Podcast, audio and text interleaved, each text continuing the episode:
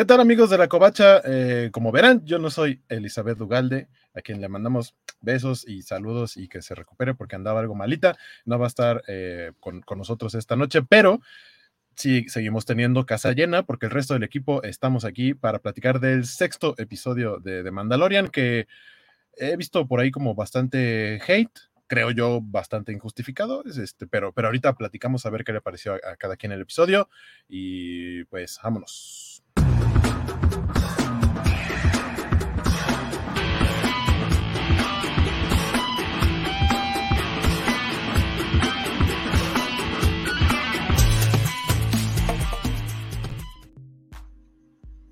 Eh, ya acá de regreso, yo soy Skywaco y vamos a darle la bienvenida a, una de las gemelas, pero voy a decir una de las gemelas para que no sepa quién voy a decir primero, que las dos estén al tanto.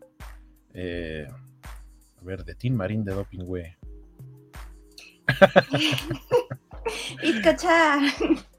¿Cómo estás? Pues recién despierta, así que creo, creo, creo que estoy bien. Estamos en el Buenas noches México, el Buenos días España. Estamos en Buenas noches México, Buenos días España. Vamos a hablar un poquito sobre lo maravilloso que es Pedro Pascal y Grogu. Muy bien. Vamos a darle la bienvenida también a la otra gemela fantástica. ¿Cómo estás? Muy bien. Buenas noches México, buenos días España. Una mañana más, una noche más acompañándonos en esta velada madrugada. muchas gracias, muchas gracias. Velada madrugada. Ajá, exacto, chicas. Muchas gracias una vez más por el esfuerzo de levantarse tempranito. Este, porque nosotros la desvelada, la verdad es que, aunque trabajemos al día siguiente, estas son horas de, cobachos. Y, hablando de cobachos que les gusta la vida nocturna, y no me refiero a andar este, eh, eh, en lugares de perdición, sino a que le gusta desvelarse. También, también, no me limites. ¿Qué tal? ¿Cómo están? Muchas gracias. Buenas noches, México. Buenas madrugadas a Totonilco. Yo soy Francisco Espinosa. Muchas gracias por haberme invitado. Este, abrazos a, la queridísima Vania que anda malita y ojalá se recupere pronto. Y es un gustazo volver a estar con ustedes, con mi queridísimo Skywaco, mi queridísima Visco Chani, por supuesto, mi queridísima señorita Melón, que ya tiene un rato que no los veía en sus, preciosas. Gracias. Eso último ya no se entendió porque Francisco cuando empieza a bajar el volumen ya nada más le... Oh, que la canción... se le mueven los labios así como moped, pero ya... Porque bueno, es... de hecho, de hecho si, si, si, me ven así hacia arriba, me voy a empezar a reír. Ajá, se va a asomar ahí la mano de alguien atrás. la palma de la mano de alguien. Ah, como las, como las tortugas ninja de la primera película, que de pronto hay uno que sí abre mucho la boca y se ven ahí se ve ahí la cara del, artista dentro de la botarga. Eh, ¿Qué les parece si nos arrancamos justo con las impresiones generales, sin spoilers, nada más? ¿Qué les pareció el episodio? Eh, recordemos que es el sexto, nos quedan dos más eh, para, ver qué tal, qué tal va la trama. Vamos a arrancar, déjenme ver acá primero. Exijo, exijo que pongan una, una foto de Boca Tan cuando alguien diga la trama. La trama. foto de Boca Tan. No, no tengo idea. ¿Y cómo se hace? Es que normalmente aparece la barrita para poner así a, alguien en grande y ahora no está. Y ya se fue Valentín. Así, como. Y ya me quité yo. Digo, ya. Ya nos quitaste a todos. mínimo, mínimo nos escuchamos. Y, y Andrea se fue. Ahí está. llegó. no sé qué estoy haciendo, amigos ver. Porque lo han cambiado. Lo que puedes, lo que puedes. Y eso está bien. Es suficiente, está muy bien. No sé qué estoy haciendo. Mejor lo voy a dejar así. Luego hago mis experimentos porque al parecer están cambiando las cosas en StreamYard. Ya no está la barrita de accesos directos para modificar ahí que se vea todo. Y ahora hay más opciones de edición, pero, pero justo ya no, no me deja me, me, pidió, me pidió esta cosa loguearme. Yo nunca me había logueado en StreamYard mí también. Y, me da cosa porque yo no quería loguearme con una cuenta ahora, quería, abrir mi cuenta de StreamYard cuando estuviera listo. No estaba listo de StreamYard. Esto, esto, es, esto es así como una relación, esto tiene que ser consensuado, StreamYard. como, exacto, exacto, fue como tu primera vez. Exacto. Pero, exacto. pero fue de sorpresa y así no está chido. Es, como cuando lleguen y te dicen, tiene que ser ahorita. No, espérate, no estoy listo. No, ¿cómo? No, no, no estoy listo. Entiendo perfectamente. Sí, sí, sí. Mm. Este, bueno, antes de empezar, Eh, saludos a Jorge Arturo que anda por acá. Saludos, buenas noches. Que también nos dice, estuvo entretenido el CSI Mandalorian. Creo que hubo varios elementos, estoy de acuerdo con lo de CSI, tal vez la ley y el orden, tal vez Yo Robot. A mí me recordó mucho a Yo Robot. Sí. Este, Gallada 111, también saludos por acá, que dice saludos y buenos días, noches. Y, y no los voy a poder poner en pantalla grande porque no tengo idea cómo se hace con este nuevo diseño de StreamYard, pero, este, mi querida Andalorian, ¿qué te pareció el episodio? A mí me gustó mucho. Eh, tiene cosas básicas, salseo puro y duro de la primera parte, que era como un poco eh, telenovela. Me gustó muchísimo ese concepto de telenovela dentro de Star Wars. Y luego es un capítulo que me, que me detuvo un montón. O sea, no sabía muy bien por dónde me iban a llevar, pero me dejé llevar. Cogí una mano de boca atrás, de Mandalorian y fui adelante en la. Ya está, no me preocupo de nada más. Perfecto, muy bien. Creo que, creo que es, o sea, creo que así es como debería tomarse, como, como va avanzando esta serie. Porque creo que hay mucha gente, les decía que he leído como bastante hate, así de, ah, es que está bien lento, ah, es que no pasa nada. Quiero suponer por qué es, pero creo que está injustificado el hate. Eh, Vizcatán, ¿qué te pareció el episodio? Pues eh, a mí, como ha dicho Andrea, a mí, a mí este episodio me ha gustado mucho. Es una cosa que me ha flipado eh, sobre manera, que es que por fin, por primera vez, Star Wars nos ha dado cuerpos de mujeres no normativos. Que por favor hay que aplaudirlo, porque es la primera vez que en Star Wars ha pasado eso y me he sentido genial de que las cosas vayan cambiando poco a poco. Eh, y el capítulo me ha guay, me ha parecido divertido, me ha gustado, no sé, yo no le veo hate a ninguna parte y, y, me, y me, gusta mucho. Grogu tiene sus escenitas maravillosas, eh, las actuaciones, los cameos, por así decirlo, también han sido geniales, no sé, mmm, no tengo ninguna queja, cero quejas. Mi querido Francisco, ¿qué te pareció el episodio? Yo estoy igual. La neta es que de hecho he escuchado varias veces críticas a. Me pasó, por ejemplo, con Bad Batch. Hubo un episodio donde fueron un planeta donde hacen unas carreras que a mí me pareció espectacularmente divertido. Y la banda, como que, ay, es que, ¿de qué estás hablando? Está muy bueno y además desarrollan muchas cosas. Y es parte de. y sembraron súper bien para que nos doliera la muerte de, de Tech en ese episodio, etcétera. O sea, hubo, hubo cosas bien, bien chidas ahí. Y, este, y me está pasando lo mismo en, en, este, y creo que hubo otro en esta temporada que también la banda estaba diciendo que no les estaba gustando. Yo de, pero ¿de qué están hablando? Esto está construyéndose muy bien. A mí me encantó el episodio, me, me, gustó mucho cómo lo fueron llevando, cómo cada, cada paso de la investigación te abrió otra puerta. Como ellos dos empezaban a trabajar como equipo, me, me gusta mucho eh, eh, Bocadín como, como este, eh, como estas, como esta pareja, este, Law and Order de, de de, es que nada más me sé los de Benson y Stabler, pero esos son de víctimas especiales y son mucho más clavados. Pero está, estaba muy, muy, interesante en, en, de cómo se llevaban. Me gustaron, por supuesto, los cameos, o sea, ver a Jack Black en este papelito de ex imperial, ahora duque de, de, de un planeta, este, liso, por supuesto, es encantadora y, y más nada, este, el buen, el buen Klingon, el buen este, cartoon, el, o sea, Christopher Lloyd ha hecho todo lo que yo quisiera hacer en esta vida. Qué bueno que, tuvimos este, este, episodio. Y además, perdón que me alargue tantito, pero es que me, me encanta que eh, tuvimos la oportunidad de constatar la calidad de dirección que tiene Ay. Bryce Dallas Howard. Desde que empieza el episodio, estás viendo algo radicalmente diferente en tono, en forma, en cómo se lleva. Y me recordó muchísimo cuando vi su episodio en, en, en el libro de Boba Fett, que desde que empieza se siente diferente, se siente, se siente como una, una inyección de energía distinta a, la serie y eso a mí me, me gustó muchísimo de este episodio. Por dos, a todo lo que acaba de decir eh, Francisco Espinosa. Eh, sí, a mí me gustó mucho el episodio. Lo sentí. La queja, o sea, porque aquí vamos a señalar de qué es lo que se está quejando quien sea que se esté quejando, ¿no? Porque el internet es muy grande y hay gente que se queja de cosas bonitas como este episodio.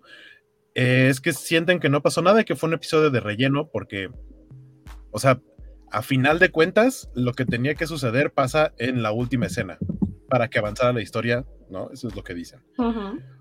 Como si fuera solo una side quest. Yo platicaba con, con Van Este, que, que aquí también eh, haré voz, este, utilizaré mi voz para, para darle a la suya, este, de sus comentarios.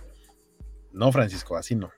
Este, respecto a que yo decía, a mí sí hay episodios de The Bad Batch que me parece que son relleno puro, porque lo que se supone que construyen era algo que para mí ya estaba construido, la relación entre personajes. Y que ahí como que los acercan un poquito más para que al final te duela un poquito más, sobre todo la muerte de Tech, por ejemplo.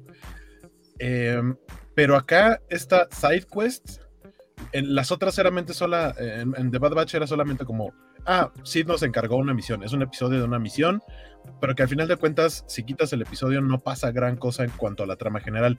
Y acá sí, porque es una side quest, o pareciera una side quest, que a fin de cuentas no, porque lo que tienen que hacer es la condición que les ponen para poder tener este, esta plática, esta charla con los mandalorianos que eran el equipo anterior de, de que pues básicamente la abandonaron, ¿no? Porque le dijeron, no pudiste ni arrebatarle el, el Darksaber a Din Djarin, ya no creemos en ti y demás. Eh, diga, ese era el punto inicial, porque por eso es, ese es el motivo por el que fueron a, a este planeta, que aparte tiene un nombre, ¿cómo se llama? Este, el 15. Placir, ajá. Que, que, que totalmente me, me suena el nombre a, a placer, ¿no? A pleasure. Es como la gente ahí no trabaja, no hace nada, nomás se divierte y los que se encargan de todo el trabajo son los androides. Ay, pues a mí me suena yo- nombre de medicamento, ¿eh? Placir. Sí, Pfizer, según sí, yo, sí, es- yo creo que hay una marca de medicamento. Sí. Según yo, según yo es un, es un chiste de placer en francés. Dice Ajá, plaisir. ples- plaisir, en francés es plaisir, plaisir. sí, totalmente. Me suena como a chiste de, de placer en, en francés, porque además es, es, es una sociedad totalmente onanista, o sea, la forma en la que están todos es básicamente este lugar de, de veraneo, de, de pasarla bien, de, de pasársela jugando y comiendo. Básicamente es como, como hotel todo incluido, pero. Que, que aparte el planeta está bien bonito, o sea, desde que entran a la atmósfera, el planeta está bien bonito. Este, o bueno, em- em- empezamos teniendo una escena. eh, no sé si ustedes lo hagan, supongo que no, pero yo no quito el, el quitar el resumen, porque el resumen siempre nos va a dar partes importantes de lo que va a suceder en el episodio. Sin spoilers, por así decirlo, porque nos recuerda escenas de capítulos anteriores.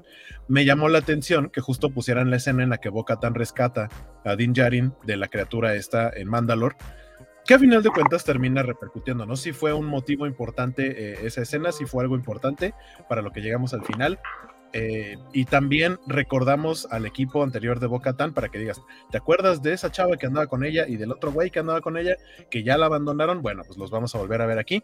En la primerísima escena vemos que ahora son mercenarios, que básicamente van a cortar una historia de amor entre un- una Quarren y un eh, Mon Calamari, que van en un crucero de estos, que para, quienes, para quienes vimos Clone Wars, eh, recordemos que estas dos razas compartían un mismo planeta y estaban en una guerra civil porque unos estaban de parte de, la República y otros estaban de parte de los separatistas y demás. Pero se supone que llegaron a un periodo de, eh, paz, que es lo que mencionan, ¿no? Cuando los están, en- eh, les están hablando así de, no, pero pues ya estamos en paz y todo.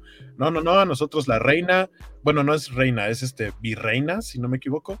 Eh, dicen, nos encargó que le lleváramos a su hijo porque no tiene permiso de ser eh, novio de usted, señorita capitana, así que pues ni modo, nos lo llevamos. Les recriminan, ¿no? Les dicen, yo sabía que los mandalorianos eran eh, leales y dijeron, sí, somos leales, pero pues depende quién ponga la lana, ¿no? Entonces, vamos viendo esta, esta otra, una de las muchas facciones mandalorianas que andan todavía por ahí desperdigadas en el espacio, eh, pero sabemos que es, de entrada son los primeros que Bo-Katan sabe a dónde están y a quienes va a empezar por ir para reclamar esa flota y que se integren al grupo más grande mandaloriano que están tratando de, de unir. Les decía, me gustó mucho la parte del planeta, está muy bonito. Esto de que llegan y se trepan ahí. No sé si fue a propósito, pero parece como cuando, como los videos que he visto, porque yo no he ido, cuando llegan a Epcot Center, ¿no? De fondo incluso el domo se ve como Epcot y se suben así al trenecito y tienen que presentar su identificación. Y vámonos rápido aquí en el, este como tren bala de tubitos. Oiga, pero tenemos que ir a este lado. No, primero tienen que pasar por acá y retomamos la idea eh, con el personaje, con el capitán Bombardier, que es eh, Jack Black, que de entrada cuando, cuando conocemos estos personajes, pues hay gente a la que le cae mal Jack Black, pero para mí el tipo es este, totalmente amor, es súper chistoso, es muy talentoso en más de un aspecto, es músico, es comediante, hace mil cosas. Entonces, de pronto verlo por acá, eh, haciendo el cameo de este personaje que alguna vez fue un soldado, bueno, fue parte del imperio, y gracias a esto que ya habíamos visto justo con el doctor Pershing, eh, que tiene la nueva república, esta onda de vamos a darle un, un chance de redención a los ex imperiales, y él es uno de ellos que finalmente llega ahí a como a cumplir pues no condena, pero sí a tratar de recuperarse y se termina enamorando de la, de la mera mera de ahí, que es, ya mencionaba Francisco, Lizo, que Lizo, si no la ubican, pues es este, es cantante, es este rapera, hip hopera, que este... Y una diosa. Que, sobre que la aparte tierra. su- su- si no la ubican, seguramente han escuchado una de sus melodías más famosas porque se volvió viral en TikTok, que es la que va de. Es ella. Es ella la que Liso, canta ahí. Liso es divina. Que aparte, algo, que me, algo que, me, que me gustó mucho es que ella era súper fan de Grogu, específicamente de Grogu. Desde antes de que tuviera la propuesta y lo que sea, entonces para ella este episodio, seguramente las escenas que tiene con Grogu fueron petición de ella, así de Bryce Dallas. No creo que le hayan dado todo lo que ella quisi- eh, quiso, pero creo que lo que logró está bastante bien puesto. Lo, lo- lo pusieron a cargar a Grogu, lo cual creo que ya cualquiera de nosotros Eso hubiera ya es dado un un... montón de cosas. Y, y Grogu hasta le ayuda con la fuerza a ganar. Es una cosa bien preciosa. Pero si no, sí, para, para que lo ubiquen, este, busquen así en, YouTube, cuando termine este programa, agarren YouTube, busquen About Damn Time, videazo, canción sasa, además, hermosa, y ella es súper bien, la neta, o sea, es, es- sobre todo, o sea, vamos, eh, yo sé que igual para nosotros como medios niños y también como, pues ya ya estamos del otro lado de cierta línea de edad, eh, ya, no, ya no suena tanto, pero Lizo hace, hace unos años rompió un montón de récords, rompió un montón de cosas. o sea, La neta es que es, eh, ella, es, ella es una estrella.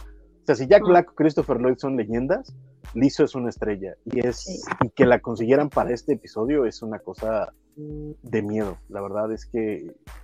eh, A la timona a ella. mí, a mí me ha llamado la atención que ella es la que menos ha tenido comentarios de, de- de- de gente en redes o, o en las reseñas o en las críticas, pero sí tiene una importancia muy particular que consiguieran a Lizzo para este. para este.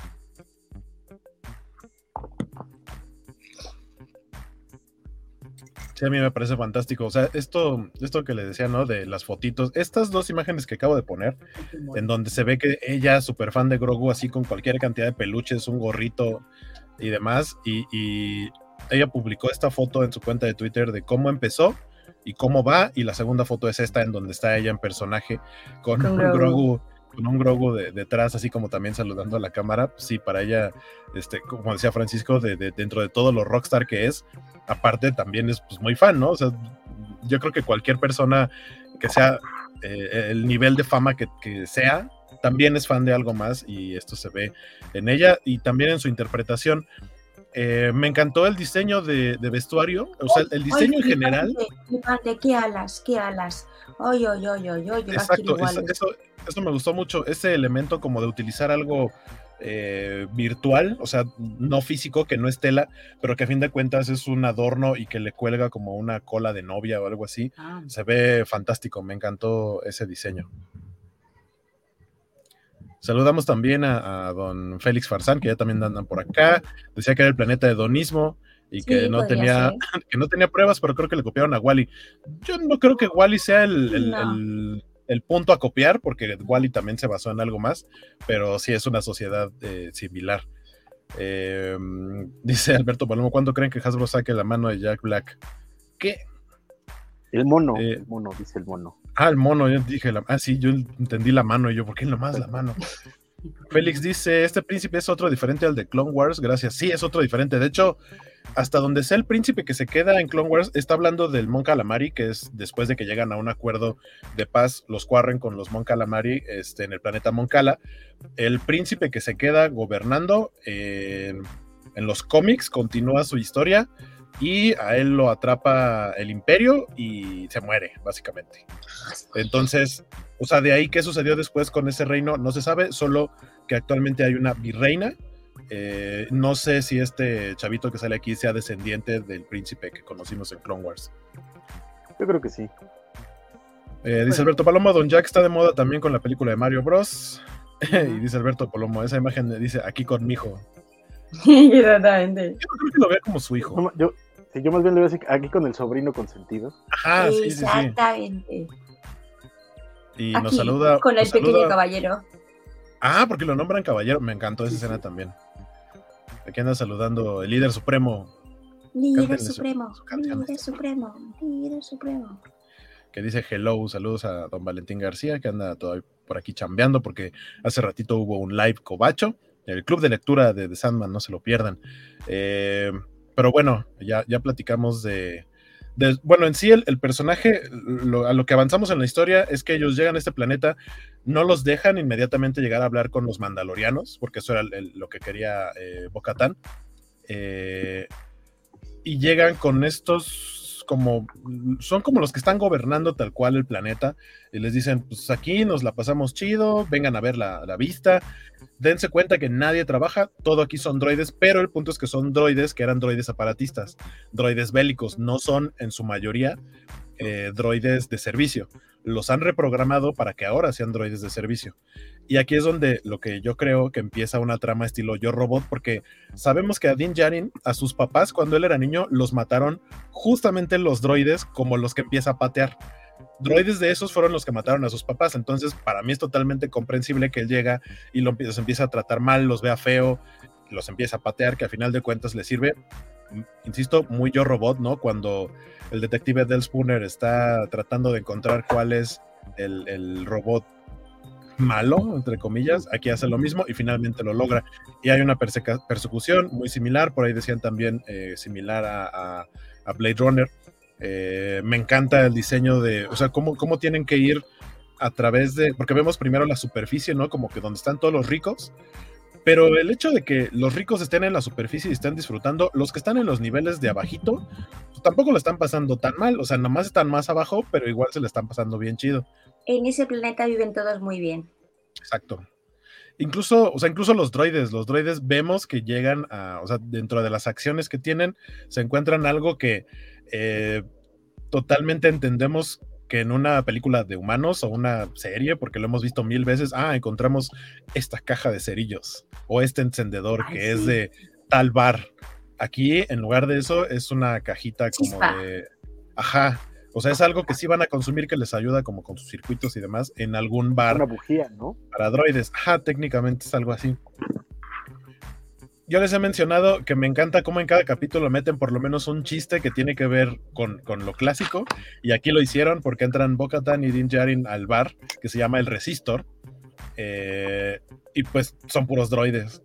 Y cuando entran yo pensé, ah, seguro no sirven a los de su tipo aquí. Y tal cual es lo que dice Din como, ah, no creo que sirvan a los de nuestro tipo aquí.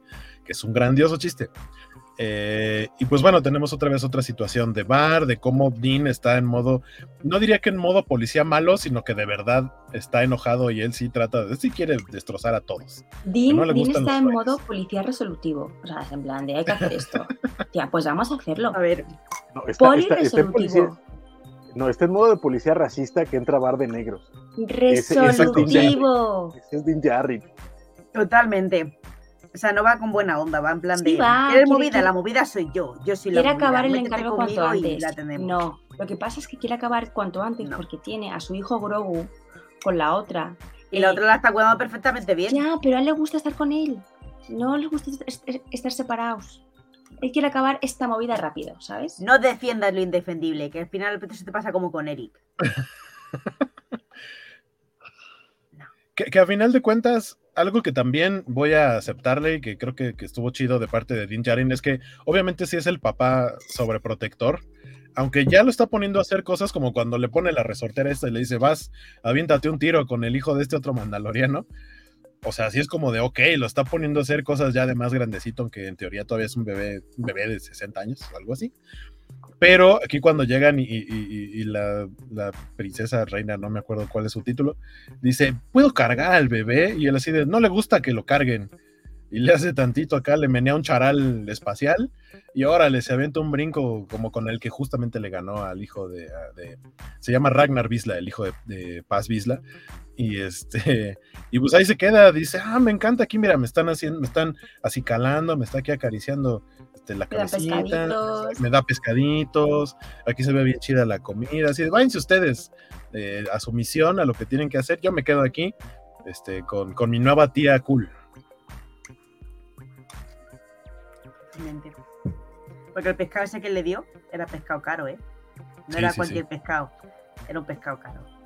Nos dice, saludos a Axel Alonso que anda por acá, que de- decía que le encantó lo fácil que se ganó, le hizo a Grogu usando el anzuelo del pescadito. Y luego dice, ley el orden unidad de crímenes droides. Básicamente, sí. Una cantina es clásico en las películas de Star Wars y también de los hermanos Almada, dice Alberto Palomo. Eh, Axel Alonso dice, ¿alguna vez se ha visto la Toshi Station en algún producto de Star Wars? No estoy seguro. Y dice Vale García, uy, recordarlo de Eric es golpe bajo. Muy bajo. Muy bajo. Decían como vale. Que dice, ¿quién se dio un salto en dónde? ¿Cómo? Tengo que ver la serie. Grogu ahora es lo suyo saltar. Es lo, es lo que hace esta serie en esta temporada. Pero me encanta, me encanta de verdad que cuando salta, claramente puedes ver al popetir aventando al muñeco. Ajá, nada más- Es- pero lo agarra como, como así para aventarlo y que dé una maroma. O sea, que no sea nomás brincando, Ajá. sino con maroma. me, me- me encanta, o sea, el, el- el descaro con el que ya es un puppet es increíble. Maroma es voltereta, ¿no? Ajá, exacto. Una machincuepa. Una machincuepa. Toma. Sí. No sé si alguna vez llegaron a ver los festejos de gol de. Hugo Sánchez. Ah, sí, sí. A eso le llamaban machincuepa. Ah, ok. Sí, Aquí una, se una llama- marometa, voltereta, Creo que se llama salto. Salto salto de Hugo.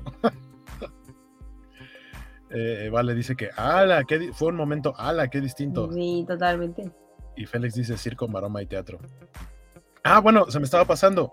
Lo primero que hacen es ir a platicar con los eh, Ognots, que son la raza de Quill, que es amigo de. Dean.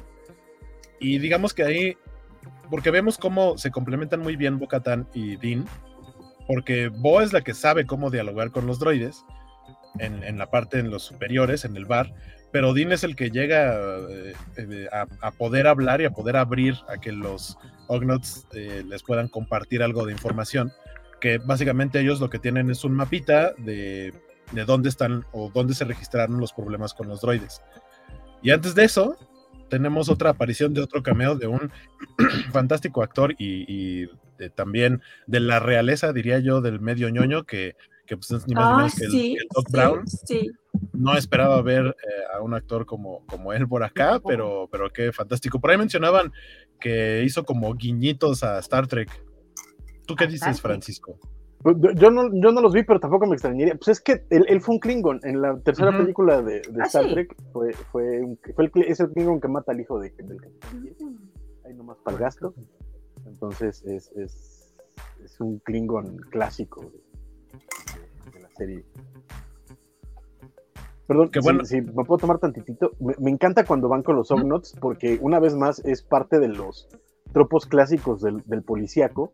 Porque así como Din Djarin llega al, al bar de, de- de- de droides como este detective prejuicioso y, y racista entrando a un bar de negros, cuando están con los Ognots y ves la, la diferencia, es cuando notas que de una u otra forma Din Djarin es como el, el- el policía proletariado que puede hablar con la clase trabajadora, ¿no? Mientras que Bo-Katan, obviamente siendo de la nobleza, pues puede llevarse chido con, con- con las clases más elevadas, ¿no? Entonces, eh, son las cosas que me gustó mucho. Un poco Perdón. como, como en, en Demolition Man con, con Ay, eh. Sylvester Stallone y, Y con Sandra y Bullock. Sandra Bullock. Les pasa lo mismo cuando llegan a, a justo a la parte donde está la gente que vive por debajo de las calles. Sandra Bullock de pronto quiere dialogar y no puede, y como si es el mundo del personaje de Stallone, él es el que, a él es al que sí le contesta, ¿no? Y llega a pedir su hamburguesita y así, ah, está deliciosa. y, Y la otra, ¿de qué? ¿De qué carne es? De "¿De raza. qué carnes? ¿Has visto vacas por aquí? Exacto. Eh, nos dice el rincón de Sam, ¿cómo estás? Dice, hola chicos, ¿de qué me perdí? Y Alberto Palomo dice, Don Doc ya se veía bien viejito. Se veía bien viejito desde Volver al Futuro. O sea, lo suyo es Señor estar nació- viejito. ese- ese señor nació viejo. Sí. Sí. No llega al nivel de Maggie Smith, que esa señora siempre fue Ah, vieja desde sí. que tenía seis años. Maggie Smith como la Sara García internacional. Pero Exacto. le va, sí, sí.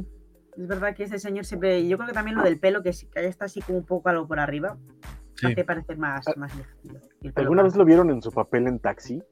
Que fue desde donde salta la fama. Ya se veía viejito y, estaba como en sus 30, o sea, era, era chavitito. Pero taxi, y era este personaje. La, taxi, la, real. Un sitcom.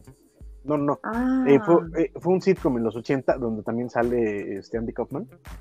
Pero era el personaje, era uno de los personajes raros y siempre estaba como muy nervioso, que casi no se lo da. Pero ya, ya se veía como los personajes mayores de la serie. También de ahí sale Danny DeVito. Ah, sí. ¿Ah? Que bueno, o sea, a ah, él, él obviamente es el, plot twist, ¿no? De, la historia, porque es el jefe de seguridad, entonces él es el que tiene la información de lo de los droides, qué está pasando y demás. Él es el que les dice a dónde tienen que ir, él es el dice, que les dice que tienen que ir con los Ognots.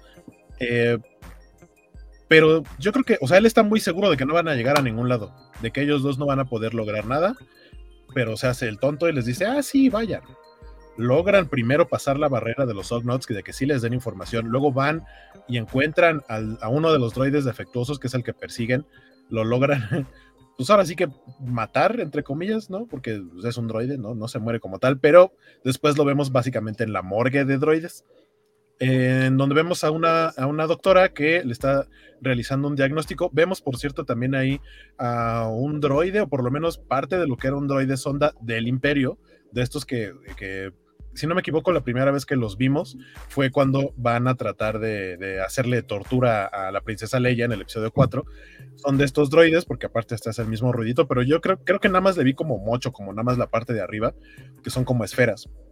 Y acá lo que hace es como una especie de toma de sangre, pero es una toma de fluidos del droide, de, sus aceites, para, para, ver si tiene estos, eh, eh, tiene algún como defecto. Y encuentran unos nanodroides que ya habían sido presentados en algún otro momento en Star Wars. No es algo de lo que se haya elaborado demasiado, pero se menciona algo incluso de la Tecnounión, que la Tecnounión también es una cosa que se presentó desde Attack of the Clones y en Clone Wars.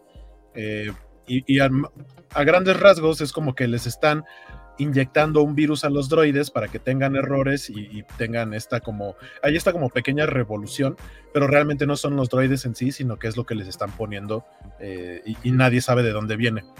Hasta, eh, obviamente, este droide eh, sonda también se vuelve loco, los trata de matar. Vemos a Dean volver a usar después de mucho tiempo el, el Dark Saber. obviamente pesadísimo, ¿no? Le cuesta mucho trabajo, pero logra partir a la mitad del droide.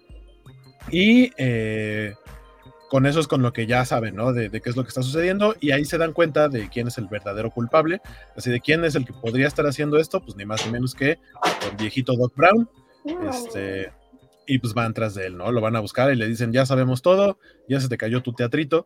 Él, desde la primera escena en la que sale, había mostrado un botón rojo, ¿no? Porque Bocatan les dice, pues si están teniendo errores, pues apriete el botón y, exacto, desactívalos, ¿no? Y él les dice, no los puedo desactivar porque esta, este sector de seres humanos pseudo inteligentes se ha dedicado tanto a nada más vivir la vida buena que si les desactivamos a los droides no podrían sobrevivir porque no tienen idea de cómo trabajar, producir absolutamente nada, se dedican solo al entretenimiento eh, y al descanso. Yo, quiero vivir en ese planeta. Pero sí trabajas, Francisco, y, llevas este, comida a tu casa, hay cualquier cosa. Sí, pero esa gente también no trabaja y lleva comida a su casa, ¿eh?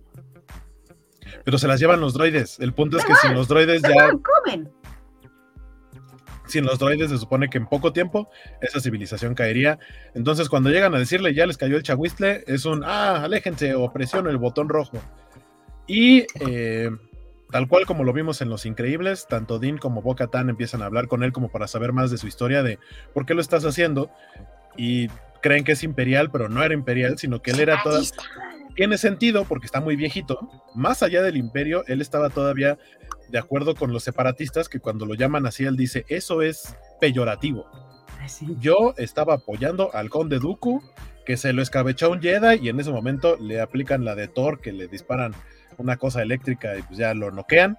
Eh, y él sabe, o sea, él sabe que estaba haciendo mal, porque de ahí vemos cómo llega con, pues ahora sí que con sus patrones, se ve que, le sirve bien a la familia de, de, Liso, de la princesa Liso, y eh, todo este tiempo no ha querido a, Jack Black, al capitán Bombardier, ¿no? Así de, es que tú eras un imperial, maldito desgraciado, y era así de, ay, creo que nunca le caí bien. Maldita peluquera. Y ya, entonces yo la neta es que sentí bien gacho cuando le dicen, no, pues este, él pide disculpas, pero le dicen, pues sí, pero mientras cualquier cosa, pues tienes una sentencia que cumplir y te me vas a tal lugar, eh, creo que una luna le mencionan, ¿no? Destierran. O sea, básicamente matan, lo- le dicen, mira, te, vas a, eh, te voy a desterrar. Te vas a tener ahí también tu, eh, tus, eh, tus droides para que tengas como una vejez digna, pero no vas a vivir aquí.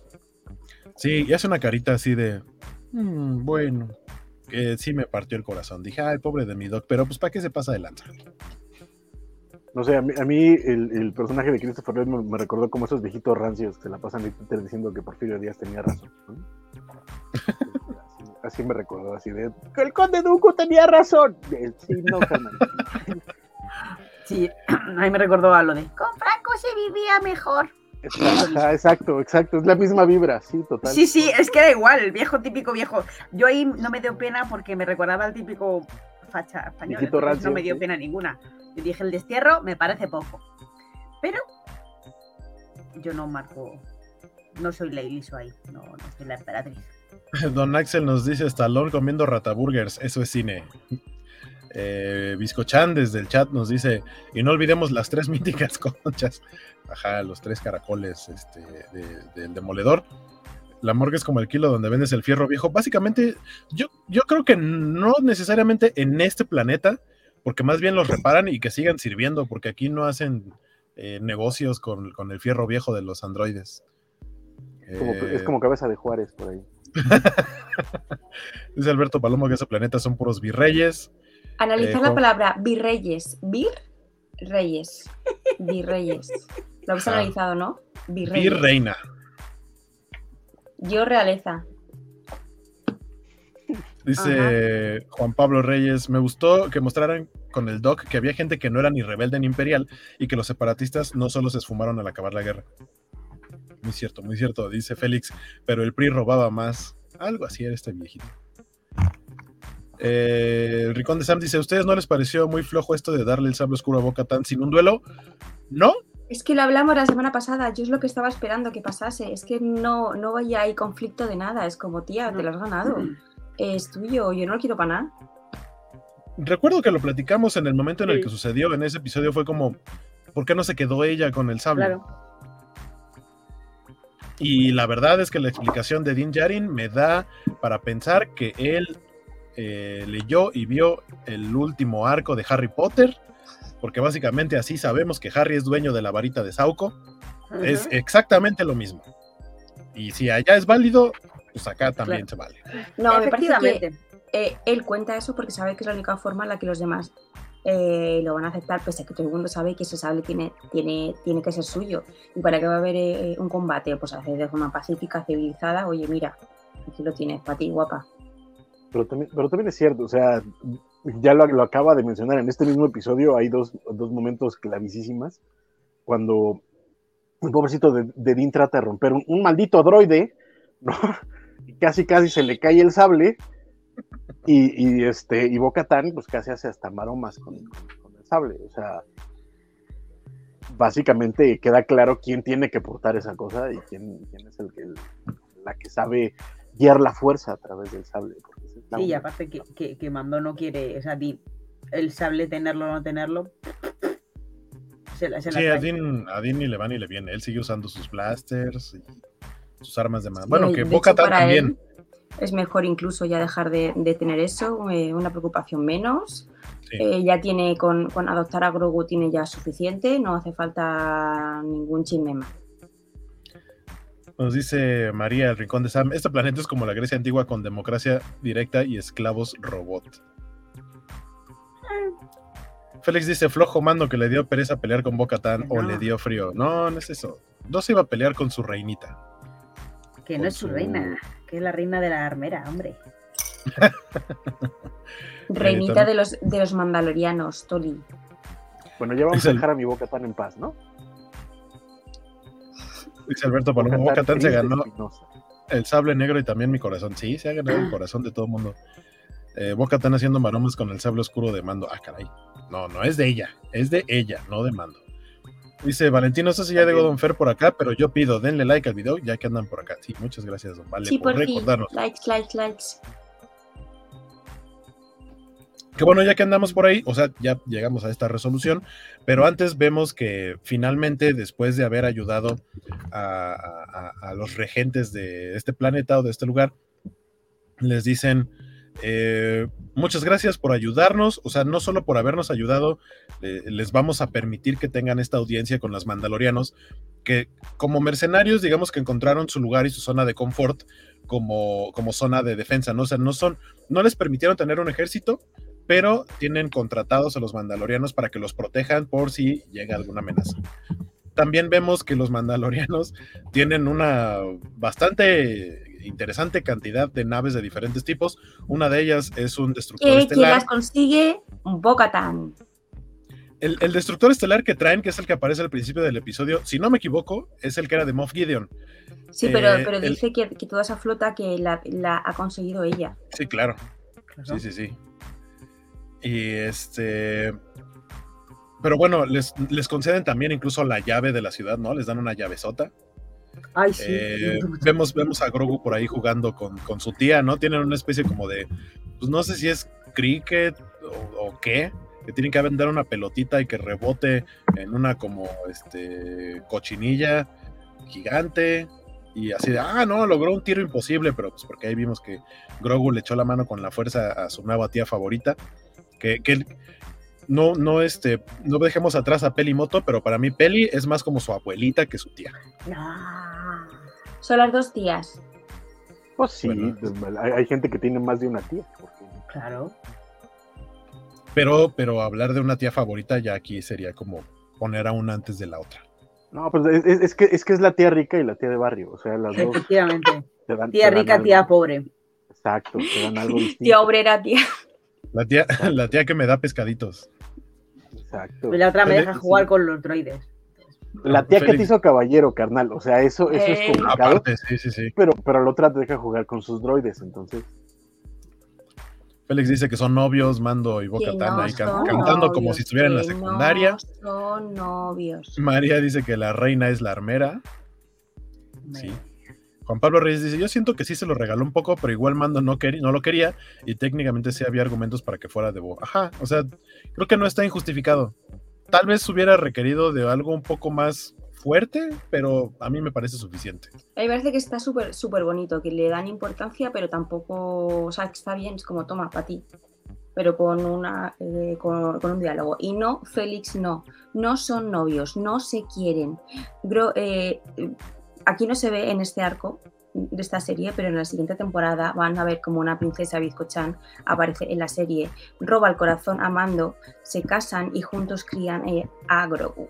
Y ahí no- sí no- que reploman, eh, rep- rep- rep- rep- repuebla Mandalor. Pero, pero no es este Princesa Biscochan, es una vir reina. Virreina, exactamente. Y, y- y eso es lo que va a pasar en la siguiente temporada. Yo no quería decir nada, Disney no me dejaba, pero bueno, ya os lo he dicho.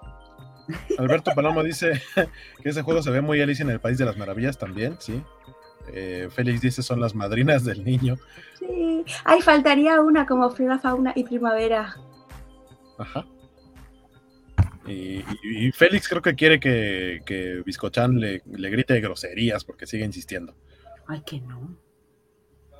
Y este María dice que Mando ama a la Mando ama a la armera. Yo no he visto No. No, pero que espera, espera. Ver, con la ¿qué armera sí ha habido ¿Qué ahí. serie estáis viendo vosotros? ¿Qué serie? Mando solo tiene ojitos para Grogu y para mí, que aún no me conoce. Dice Don Vale que, que Vir se puso mala persona. No es noticia con, con Pedro Pascal.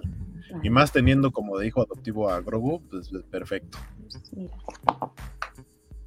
Ahí Mi está, hijo. ahí lo, ahí lo tiene, exactamente. Toma, cariño. Una ranita. Sí, sí, una ranita. Pero bueno, les decía que. Ah, caray, dice también que habla.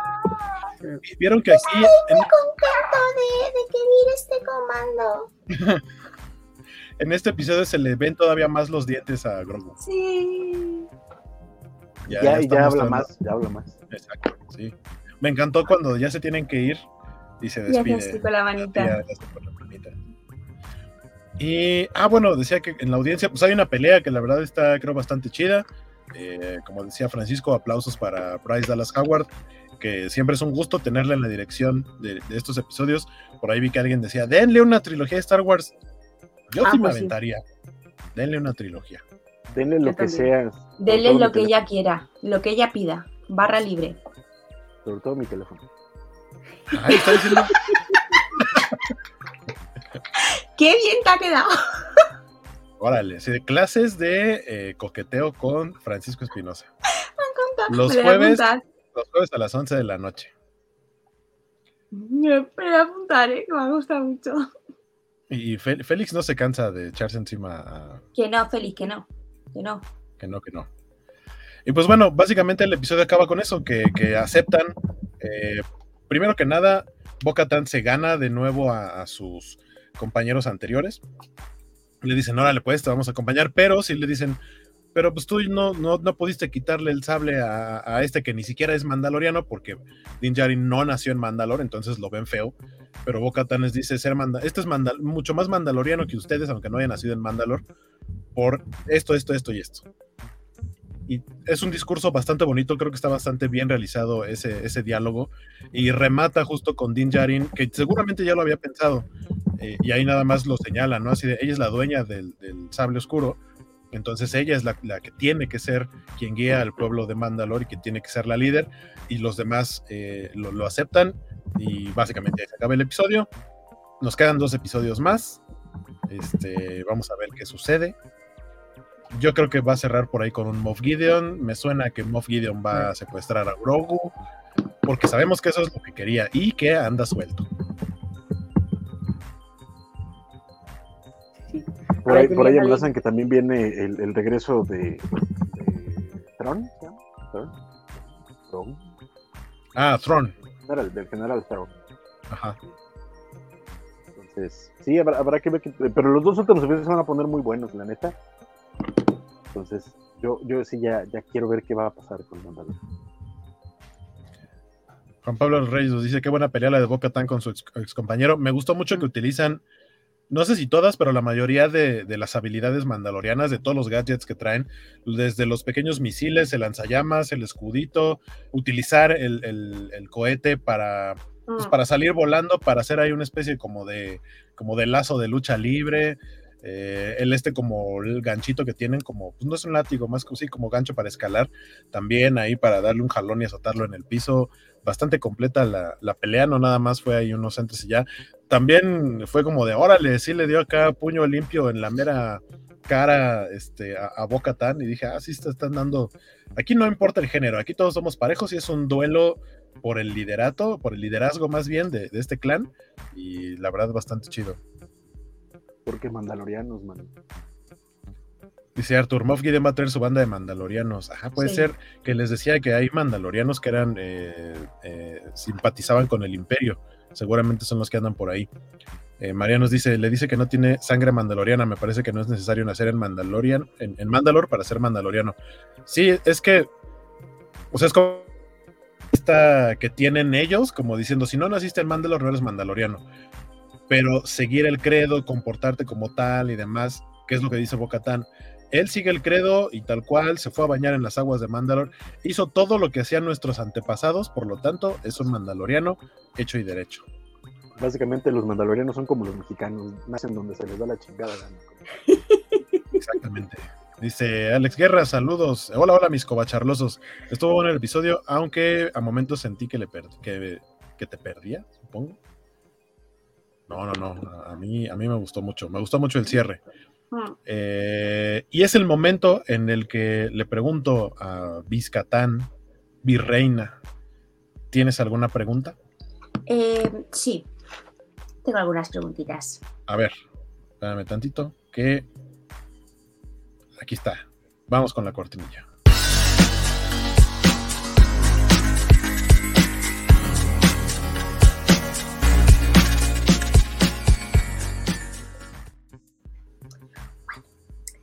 Empezamos mi sección. Eh, Con la siguiente pregunta. Este capítulo a mí me ha parecido como muy historia de amor, que empezamos con historia de amor de los del calamari y la otra, y historia de amor de Liso y de Jack Black. Entonces, ¿cuál es vuestra película favorita o cuál es vuestra historia de amor favorita? Tampoco es tan difícil, chicos. Virginia, es que hay muchas historias de amor en, Bueno, en que los os libros, en las series. mucho. A mí, película, me encanta. Es probablemente de las casi obligadas que veo en Navidad. Es Love Actually. Me encanta esa película por la narrativa que tiene, porque justo o sea, es presentar el amor desde diferentes puntos de vista. No es una historia de amor eh, común dentro de ese estilo fílmico, porque te ponen tanto como lo que no funciona, eh, las historias bonitas, las historias locas, las historias chistosas. eh, por eso me gusta mucho. Y por supuesto que me encanta que exista un. ¿Qué pasó? Creo que 15 años después o una cosa así. Por ahí hay un Mm. videíto. No es una película como tal, no es una secuela, pero es un videíto con, con algunos de los actores de la, de la película. Me gusta bastante. Y entrando como en las películas, pues sí, como de chick flick, romántico, comedia y así. eh, The Wedding Singer me gusta mucho con, con Adam Sandler. Y Drew Barrymore, mi amor. Ah, ah. ¿Cómo es? The Wedding Singer, eh, el cantante Ah, de bodas. Ah, sí, sí. Pero mm, Aquí, sí. aquí, aquí, porque aquí no se llama el cantante de bodas, se llama La mejor de mis bodas, se llama en México. ¿No es la de 50 primeras citas? No. No, No, no, no, no, no, es mucho antes. Está, está, él es un cantante de bodas y está ambientada en los 80. Ah, vale, vale, vale, vale, vale, Muy divertida, muy, muy divertida. Ah, Y con un soundtrack precioso, por cierto. Sí. ¿A ustedes? yo necesito más tiempo. No, pues ya valió porque a mí no se me... Es que, ¿sabes qué tranza? A mí la- la- las películas... Vamos, yo soy fan así perdido de las chick flicks, entonces no tengo ninguna bronca con ninguna comedia romántica, me gustan todas. Bueno, no todas, pero, pero muchas. Pero, por ejemplo, a mí la- las que de verdad me gustan son las que no tienen un final, digamos, feliz. Como por ejemplo Chasing Amy me, me- me fascina, ¿no? Es- me parece una historia de amor increíble. Terminó siempre como Magdalena, pero me encanta. Hay una, hay una peli, me la pude conseguir hace poquito de, del DVD de España, que se llama Los peores años de nuestras vidas, que es una película española. Eh, me encanta. No, la voy a recomendar porque probablemente no le guste a nadie más que a mí, pero a mí me revienta. Y les recomiendo, eh, para historias de amor, busquen en Prime, eh, vean Modern Love. Eh, es una serie antológica, cada, cada episodio es una historia de amor contemporánea. Están bien bonitas las historias, están muy bien hechas, muy bien contadas. Hay por ahí un episodio con Anne Hathaway, por ejemplo. Hay, hay, hay varias celebridades haciendo episodios ahí. Están muy, muy bonitos. Veanlo, está en Prime, Modern Love.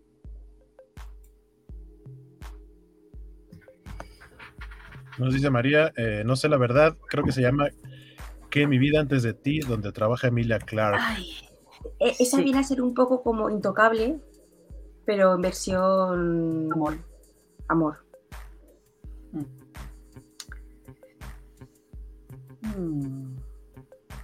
Por ahí Alex Guerra nos dice, me encanta cómo en la galaxia muy muy lejana todos te creen cuando dices algo. Eso habla muy bien de la gente de allá.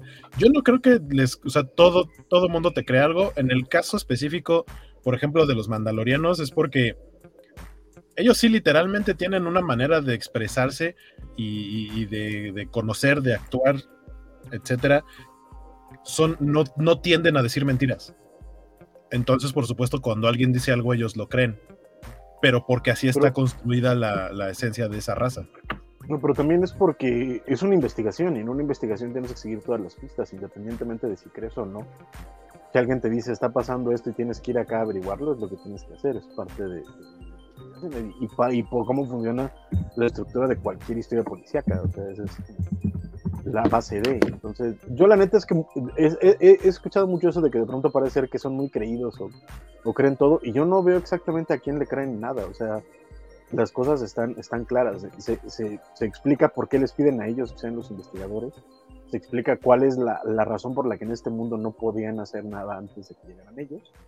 Este, lo que ellos tienen que hacer eh, y van siguiendo las pistas conforme van, conforme van saliendo. Entonces no veo exactamente cuál es la parte confiada. De, aunque claro que también, como menciona Waco, es parte de, de la cultura mandaloriana ser como muy directos. muy- claros, entonces pues también toman las cosas y ya cuando les ven la cara es cuando se enojan y no quieres hacer enojar a un mandaloriano. María dice que son como los vulcanos, su palabra es la verdad. Mm. Eh, por aquí Ryutenshi nos dice Before Trilogy, ¿eso es tu película Ah, romántica de- favorita? Sí. Sí, es la Eh, de antes del amanecer, antes de la medianoche. antes de-. Antes del atardecer y antes del anochecer. Y Félix dice que la vida es bella, claroscuro es Spitfire Girl. La vida es bella.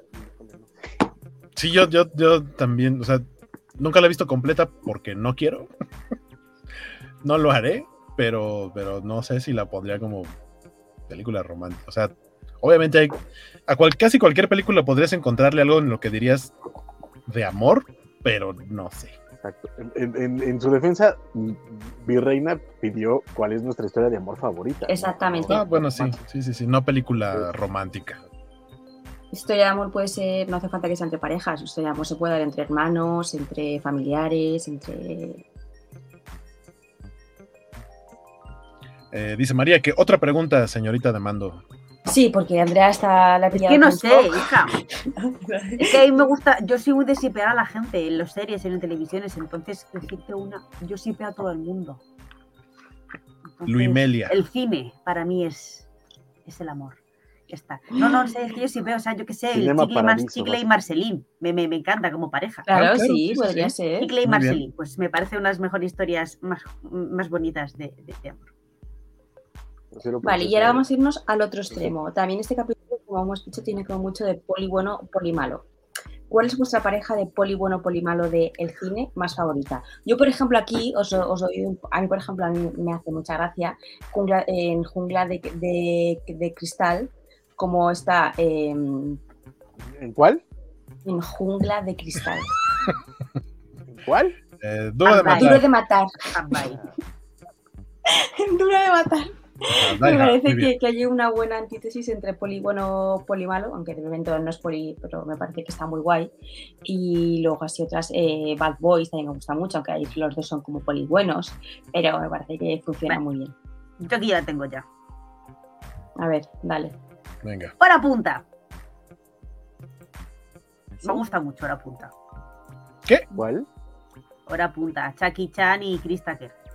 Ah, ah, ¿Hora ah, punta? ¿Así se llama en punta. España? Sí, hora punta. Santo cielo. Aquí se llama una Santo pareja cielo. explosiva. Ah, pues ninguna de las dos tiene nada que ver con cómo se llama. No. No, no, no, hora, hora punta sí tiene sentido porque es rush Bueno, hour. sí, Rush Hour, pero, pero es una pero traducción literal. sí, pero exactamente, Ajá, se hace en plan que no. Aquí, es me- aquí me tendría que llamarse La Hora Pico y eso es un programa de televisión que no tiene nada que ver con las películas. Ah, sí, es, es, es buena. Por ahí, por ahí, Félix, justo yo estaba pensando en Tango y Cash, que es una de las que más me han divertido en el, en el cine, pero para decir una diferente, este, ah, se me acaba de ir, ya la tenía. Porque me gusta mucho, ah, este, Shanghai Kid. O sea, no son, Pero esos no son policías. pues no, pero básicamente así funcionan. Shangaiki. Ajá, bueno, en inglés creo que Shanghai Non, pero es Shanghai, es este Jackie Chan con Owen Wilson.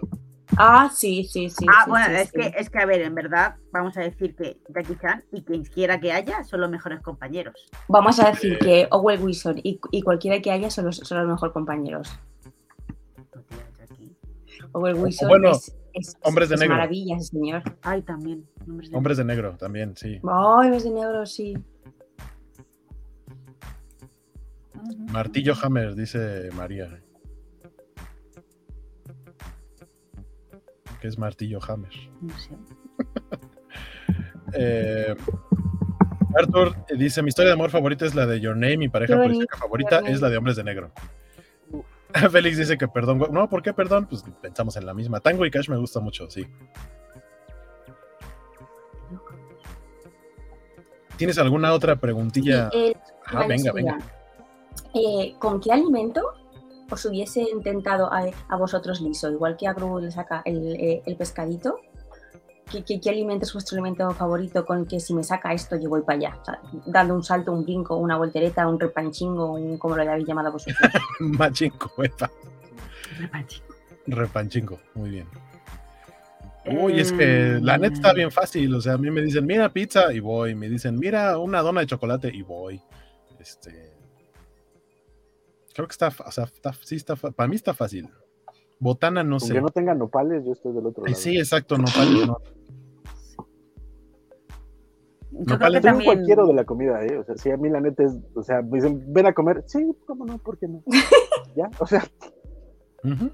Sí, yo hago la machincuepa, sí, ahí estamos. Aunque, aunque uno ya a esta edad pues, es este crujiente, ¿no? Y las rodillas no están para andar haciendo machincuepas, pero, pero de que llegamos, cuento. llegamos. Ah, sí, sí, sí, no, sí. Sí. Yo, yo sí me hubiera parado despacito y hubiera dado la vuelta a la mesa. y- pero, pero de Te- que voy, te- voy. O sea, sin Y te sientas así en su regazo y le haces así. Esa- para- ah, sí, sin bronca, sí. Sí.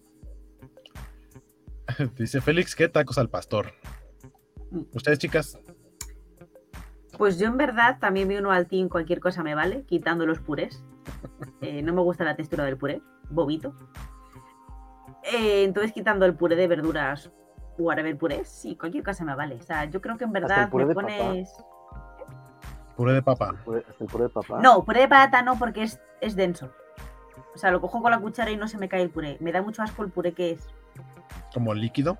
Como sí, las- los smoothies no me gustan, me dan Ah, asco. ok, ok, ok, ok. Esa textura no, no puedo con ella. Entonces, quitando cualquier cosa que tenga esa textura, me da igual. Sopitas, Sopa sí, porque es líquida, líquida. Es agua. cremitas, tengo problema. pero, o sea, que Ajá, pero crema no. crema. sepa, pero, por ejemplo, como crema. Cu- curioso, curioso porque la mayoría de la gente que me conoce sabe que yo no como plantas en general. Es muy raro que lo haga. Sí lo llego a hacer por Pero. salud. Pero en crema, una crema de zanahoria, una crema de elote. Ulala, Hasta la de brócoli, fíjate, y eso que Sí. el brócoli no me, no más no, pero la crema de brócoli sí No, como no. no Sí, con todo gusto. sí, sí, sí. Brócoli a mordisquitos, zanahoria a mordisquitos, todo a mordisquitos. En crema no, no como nada, no, no. no. Alberto Palomo Vamos, nos dice que los polis de LA Confidential. Mm. María nos dice, a mí me dicen comida y ya me tienen. Exacto. sí. Claro. Pero vamos, para decirte una comida, te voy a decir ahora mismo sushi, porque tengo antojo de sushi. Ahora mismo. que te hagan un sushi así de, mira, aquí hay sushi. Sí, ¿No sushi?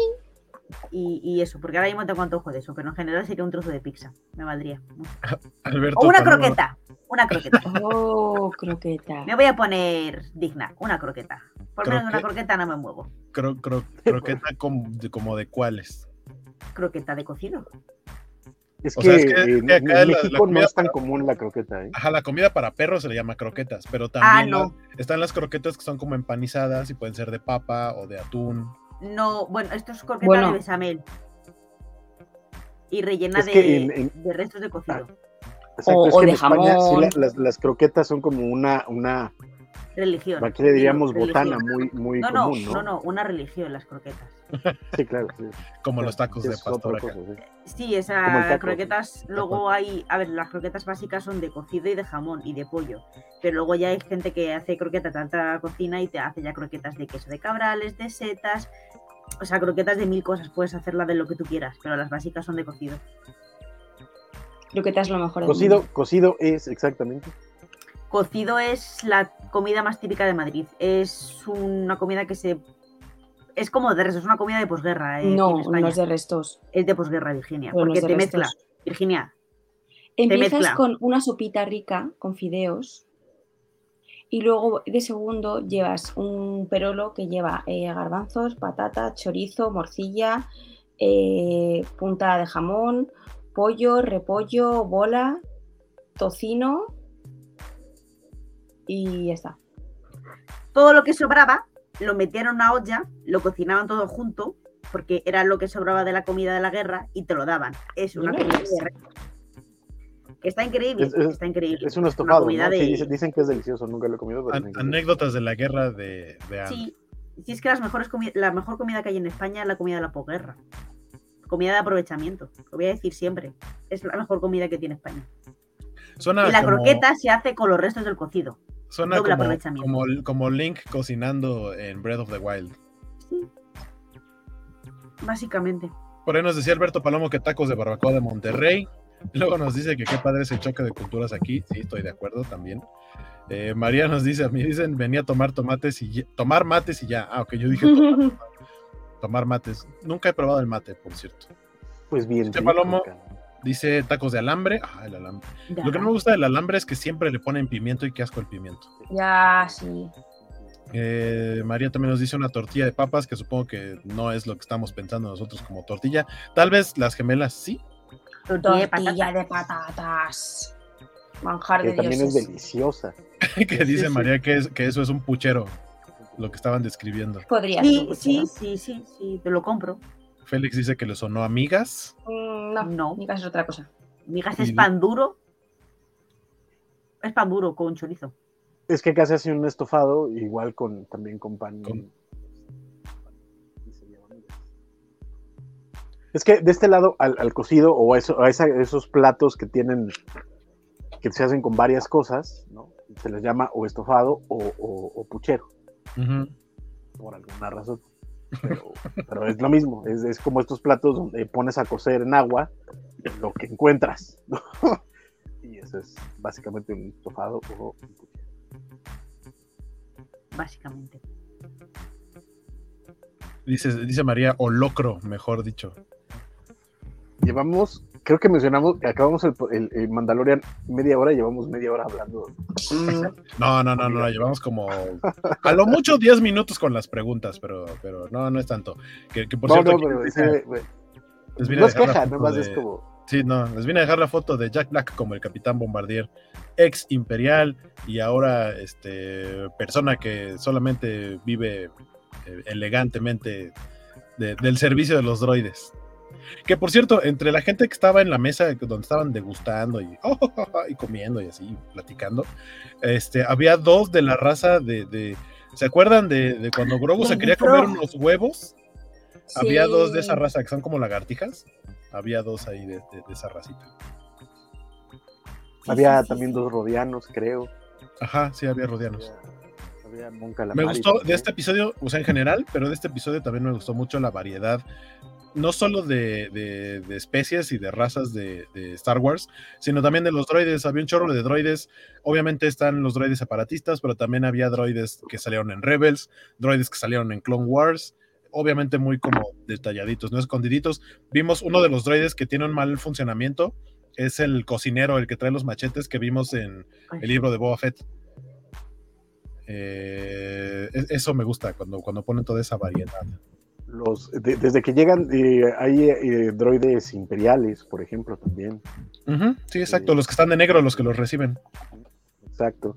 Que de hecho yo cuando los vi dije, va a salir este Doctor Afra, pero no. Pero es. María, y- creo que las chicas y yo tenemos más la, la- tenemos la gastronomía parecida, nomás le cambiamos el nombre. Seguramente. igual que toda Hispanoamérica. Es, esa es A ver la- si compartimos, en verdad. si es que- Sí, no, pues es, es parte de. Y en medio de eso hay un montón también de, de mestizaje. Cuando llegó el jitomate, que originalmente es de acá, también modificó un montón de cosas. en- Siempre pregunto, En si Europa. tomate es tomate, ¿verdad? es Sí. correcto, sí. Sí, aquí en México que el, acá- el jitomate es el rojo y el verde Es es que tomate, aunque se le llama en otros lados tomatillo. Pero es que El también tomate el verde tomatillo no- es el verde más chiquito. El tomate, el tomate verde. ¿Mande? Aquí tomate verde no hay. O sea, no, no, no es- comemos tomate verde. Acá en todos lados es con el que se hace la, la- la mítica salsa verde. Salsa verde, sí. Y en todos Claro. lados hay salsa verde. Básicamente vengan, enchiladas. Sí, sí, o sea, yo, yo, una de mis grandes cosas de ir a México es probar la comida. O sea, tengo, tengo muchísimas Oh. ganas de, de- Pero es, yo creo que lo que más me mueve. Más que veros a vosotros es la comida, en verdad. Lo siento, No, tenía que No decirlo. te culpo, no te culpo. No, ¿verdad? Yo- O sea, yo- es que la, la comida mexicana me, me- o sea, quiero probarla, o sea, todo. O sea, Eh, es parece más, es más, yo no, yo, yo no me iría a ver ni a mí mismo si no hay comida. A co- sí, así de a fácil. comer mex- sí, a comida mexicana. Quiero probarla. Vente, vénganse, Ah, vénganse. lo, lo, lo chi- lo chica, lo chiquila, ay, ¿cómo se llama? El Chilaquiles, desayuno ese, ¿cómo se llama? Los chilaquiles. Eso, los chilaquiles. O sea, es tengo unas el- ganas de el probar eso. totopito, Es, es el totopito, con- precisamente con salsita. Puede ser verde o roja. Con su, Sí. con- y le puedes poner lo que se te dé la gana, pollito, huevito, vistecito. Eso, tengo unas ganas de probar eso y un taco al pastor en condiciones. Ya vénganse. Eso. Pero Ah, y eso, hemos hablado poco, por cierto, de lo del momento Grogu Caballero, ¿eh? Mm, Ahora que pones la imagen, guapo. Sí, les puse la imagen del Grogu caballerito que le Súper dijeron, lindo. este, de, yo te nombro caballero, así tenga acá, con la espadita y todo. Y aparte recordemos que ya trae parte de la nueva armadura mandaloriana que se va a ir armando poquito a poquito. Yo por un momento pensé que le iban a dar la espada con la que nombran caballero y se iba a ir ahí como arrastrando las patitas por el suelo, ¿sabes? Me parecía muy money. Pero, pero me gustó mucho la parte en la que se pone así. Y la cara de, de Boca Tan cuando le nombran caballero, no me quedó claro si era como, ay, qué guay, o qué estoy viendo. O sea, en plan, como, ¿en serio le están nombrando caballero por. por haber. O sea, no me quedó claro cuál era, la reacción de Boca Tan cuando le nombran caballero. O sea, creo que guay, o sea, no, no es nada malo, pero en plan, no sé si. Eso se estaba diciendo, pero esta chica, ¿qué hace? Nombrando el caballero por, por jugar con él una tarde. Me, me gustó mucho igualmente. Nos dice María que si el morrón es pimiento, es correcto. Eh, sí. Sí. De hecho, el nombre allá tampoco completo, tiene- el, Tampoco el nombre y verde. apellido, el nombre es Pimiento Morrón, perdón. Sí. Perdóname, güey. Sí, está bien. Y dice que allá no tienen tomate verde. Félix nos decía que no se ande burlando de Don Jack Black, ¿eh? Este, aunque con ese look de la barba larga sí se parece a Russell Crowe, a Russell Crowe y que dice que es el Zeus de Love and Thunder. Sí, lo es, lo es. Eh, Le puedes poner carne al pastor a los chilaquiles y meterlo en una torta andalorian. Cualquier Me cosa vale. lo puedes meter en un bolillo y ya es delicioso. Ya, ya, ya, ya, ya, ya- ya vas de gane, mano. La- Las, las voy a llevar, nos vamos a ir a, a- a comer a- a los originales tortas de chilaquiles, no a las que están en la condesa, que ya es puro, puro escándalo. Ah, y aparte la- carísimas. La mera doña. Nos vamos a ir con la mera, con la mera chipocla que ahora está en la estela de luz. Suavicrema. problema. Y, y una tortita de chilaquiles con su milanesita de pollo. No, hombre, chavas. No, A hombre. todo, a todo. Es que, le- es que a todo. O sea, hay un bicho, hay un insecto. Aunque sea, es que me lo voy a comer. O sea, lo- yo quiero probarlo todo. Quiero probar el mezcal, quiero probar todo tipo de tequilas, todo, todo, o sea, todo. Todo, todo, todo. Esto que nos pusieron aquí, esta imagen que acabo de Pero son poner. croquetas. Exacto, sí, sí, sí, esas sí las ubico como croquetas aquí. Y, pero, o sea, acá las que por lo menos yo he probado son de papa o de atún. También hay como de, de carne molida, que es el- la- son las, pueden ser las más parecidas a las, a las croquetas clásicas de ella. Sí, no, porque la croqueta es, es rellena de besamel. ¿De qué? Besamel. De, cre- de crema. Es una, sí, De es una salsa. De lo que se pone encima de la lasaña. No sé, pero suena al bur eso.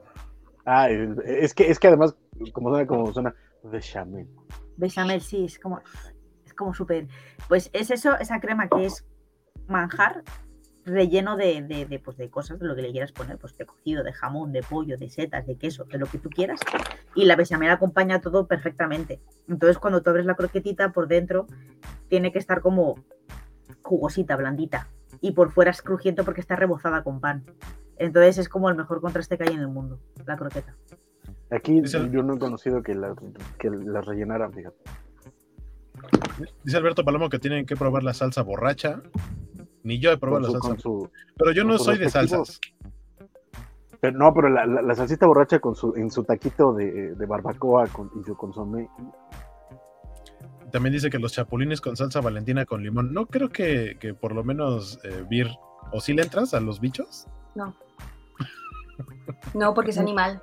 Ni al picante. Que la salsa Ah, exacto, por eso decía. O sea, realmente saben como a frituras. Y esos hay muchos. Ajá.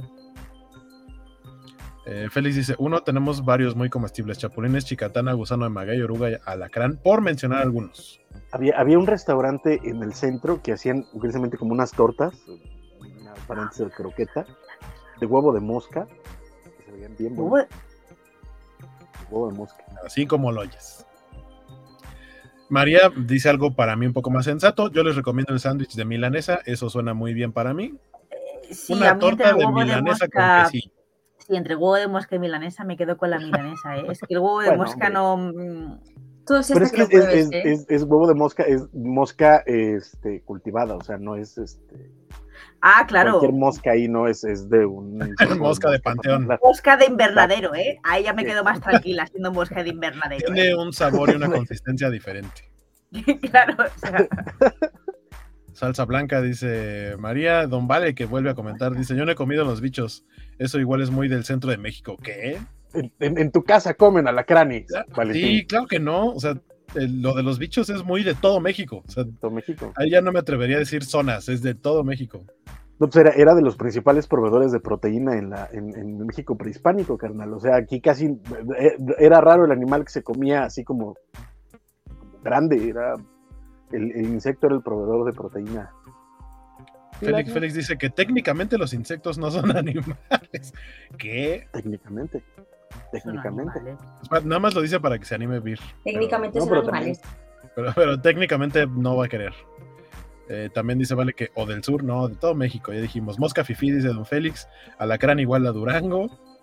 A, a la señora Mando le prepara una vegetariana. Ah, mira. Ah, mira. Exactamente, gracias. Los, los alacranes lo inventaron nada más para los turistas. Tus antepasados, Ajá. Valentín. Exacto. Oigan, este, vamos a cerrar con esto para justo echar el chismecito de si es que vieron algo esta semana. Ya se terminó The Bad Batch, pero a lo mejor este, vieron otra cosa. Entonces, déjenme, les pongo la cortinilla y vamos a, echar el, chismecito de lo demás que vimos esta semana.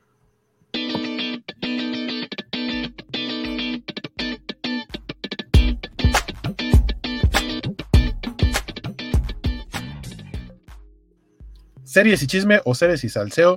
Eh, cuéntenme qué vieron esta semana, qué les gustó. Por ahí, este, la semana pasada estuvo Don Vale hablando de Superman y Lois. Este, si quieres entrarle, es el momento, ya estuvo la cortinilla, Don Vale, si andas por ahí, eh, para platicarnos qué fue lo que tú viste esta semana. Pero de ustedes, Está- dígame. Sí, sí, sí, está Don Eh. Vale. y Ahí, ahí anda este, defendiendo lo indefendible, diciendo que no es cierto que los alacranes no se comen en Durango. ¿Cómo no, Valentín? ¿Cómo no? Yo de series estoy viendo ahora mismo eh, Terapia sin filtro, que es la nueva de Apple TV, que es la verdad es que está guay, me está gustando. También estoy viendo la del Colegio Abbott, que es como una especie de mini documental falso, como un tipo de Office sin, sin llegar a ser de Office, que también está eh, entretenidilla. Y luego también estoy viendo, bueno, un poco más veo porque estoy ahora mismo súper enganchada a, al- eh, a- a un libro y me las paso el tiempo leyendo, que voy por la segunda parte de Palabras Radiantes, que me tiene súper enganchadísima el libro, así que prácticamente leo y veo esas dos series. Vamos a agregar porque dijo yo le entro a Don Vale Hello. García. Pues yo dije, bueno, si hay charla, bueno, ya tenía rato que no entraba. La semana Ya. pasada estuvo chida. Ya tenía rato que no entraba una semana. La No, no. covacharla anterior. Eso fue, la, o sea, me refiero a la semana Ah, ah, pasada, fue lo que pensé. Ok, ok. Y dije, pues sí, ho- hoy que no, que no van, pues igual también vamos a hacer bulto, cómo no. Entonces, hola, ¿cómo están todos? Saludos, Don Vale. Dice Cheche Palomo, cuando vengan las chicas tienen que probar los guauzontles. Vale. Félix dice, se llaman alacranes de Durango, no mienta. Ritenchi dice, para bizcochar en CDMX Sí. venden tortas de milanesa, suadero, soyita pibil y cubanas veganas en un restaurante Gracias, llamado Ritenchi, Rincón. Becky. me lo apuntaré, Rincón Baby. A mí lo que me preocupa mucho es de que si va a comer en la Ciudad de México, va a tener que comer nopal. Y yo no sé si realmente le va a gustar el nopal. Es una probabilidad. No, no. No sé. No- no va a sé. A tener. mí no me gusta. O sea, Ay, el Tener- del cactus este. Yo no comí hasta Ah. que llegué a la Ciudad de México, es que te lo sirven en todo. pero O sea, puedes yo- decir que no te lo sirvan. o sea, Yo me acostumbré porque pues era, era pobre y pues era como, pues te están sirviendo algo, pues te lo comes, güey, porque te costó 60 pesos esa cosa, tienes que aprovechar. Este, y me acostumbré al sabor, pero nunca, no, no, no me ha terminado de gustar esa cosa. No. Alberto Palomo pregunta cómo saben los tacos de alacrán. Eh, eh, no, no es mentira, neta, en la vida he comido un alacrán. O sea, eso lo inventaron para los turistas. No, eso es porque tú eres fifí, eso no quiere decir que en Durango no coman alacranes. No, no, no, o sea, yo, bueno, no conozco una sola, puede ser porque mis amigos también son fifís. Pregúntenle a Isaac, en serio, yo no conozco una sola persona que vaya a comer tacos de alacrán. Yo no iría. Isaac, otro, otro, otro, otro que se ve ahí su, su, su librero lleno de ómnibus detrás. ¿No? Este, hombre, hombre, De esos que aparte hacen una imagen grandota. exacto, ajá. Son los más caros. No, los libreros de Isaac están bien chidos. Sí, pero bueno, ese es otro tema. No pares con queso panela en las gorditas, dice Alberto Palomo. No, nopales no. La bronca es que luego Biscochan tampoco eh, come lácteos, si no le, le diré que requesón o quesadillas, cosas así chiditas. Pues es derivado de animal también. Nah, yo creo que No, Virginia no, no pasará el día lácteos. comiendo frijoles y aguacate. Sí. No, hay, hay Que no es malo. ¿eh? Digo, es muy buena opción. Yo feliz, ¿eh? Pero hay opción, por ejemplo, lo- los guasontles eh, se pueden se pueden capear o no, o sea, se pueden cubrir en Pues ya siempre acabamos hablando de comida cuando vengo yo, no sé por qué. Está bien. Que, que ahora sí, si vamos a hablar también del consumo ético, el aguacate también debería estar un poquito alejado. Pero no, hablamos de eso porque es muy triste. Y la quinoa y un montón de cosas. Está Pero en todo caso el- el- los guasontles son como una, una planta, eh, no, no recuerdo cuál es el nombre de, del, del tipo de planta, pero es así como una hoja, viene así como en tronquito, y aquí lo que se hace es se puede capear en este, con huevo o sin huevo, y se sirve usualmente con una salsa que puede ser mole o puede ser este, una salsa de chile pasilla, por ejemplo. A veces le ponen quesito para que, que te lo vayas comiendo, es bien rico, bien rico. Bienvenidos al Y Kovachef esa de esta no creo que tenga tanta bronca. ¿Mande? Bienvenidos al Kovachef de esta semana.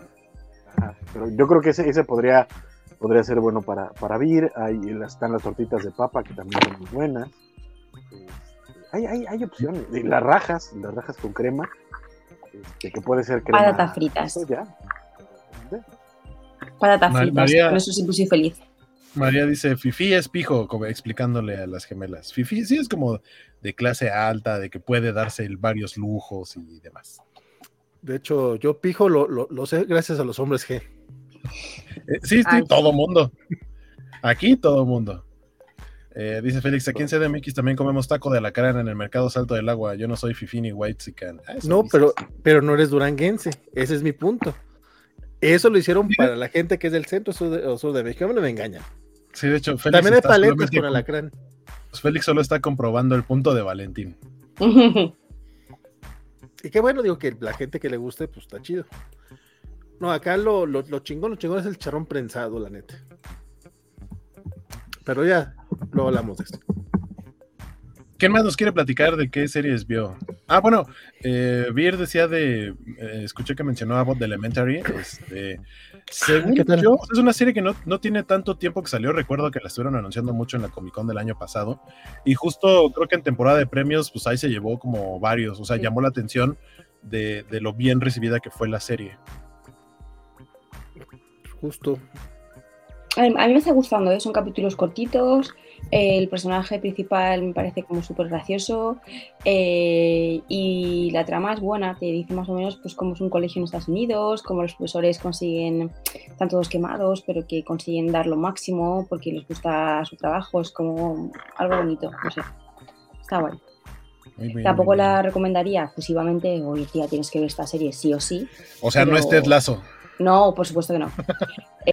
Eh, Yo he no. visto muchas opiniones respecto a que sí tienes que verla sí o sí. y empecé a verla y la verdad es que no, no aguanté el primer episodio. O sea, la puedes ver, pero si no la ves, no, no te pasa nada. No pasa nada. Ok. Ya. Este, yo las que las que he estado viendo esta semana realmente han sido puras eh, series viejas. He estado haciendo maratón de Mad About You, que está en Prime Video en este momento. Y aunque sí ha envejecido mal en ciertos aspectos, a mí me divierte bastante, la neta.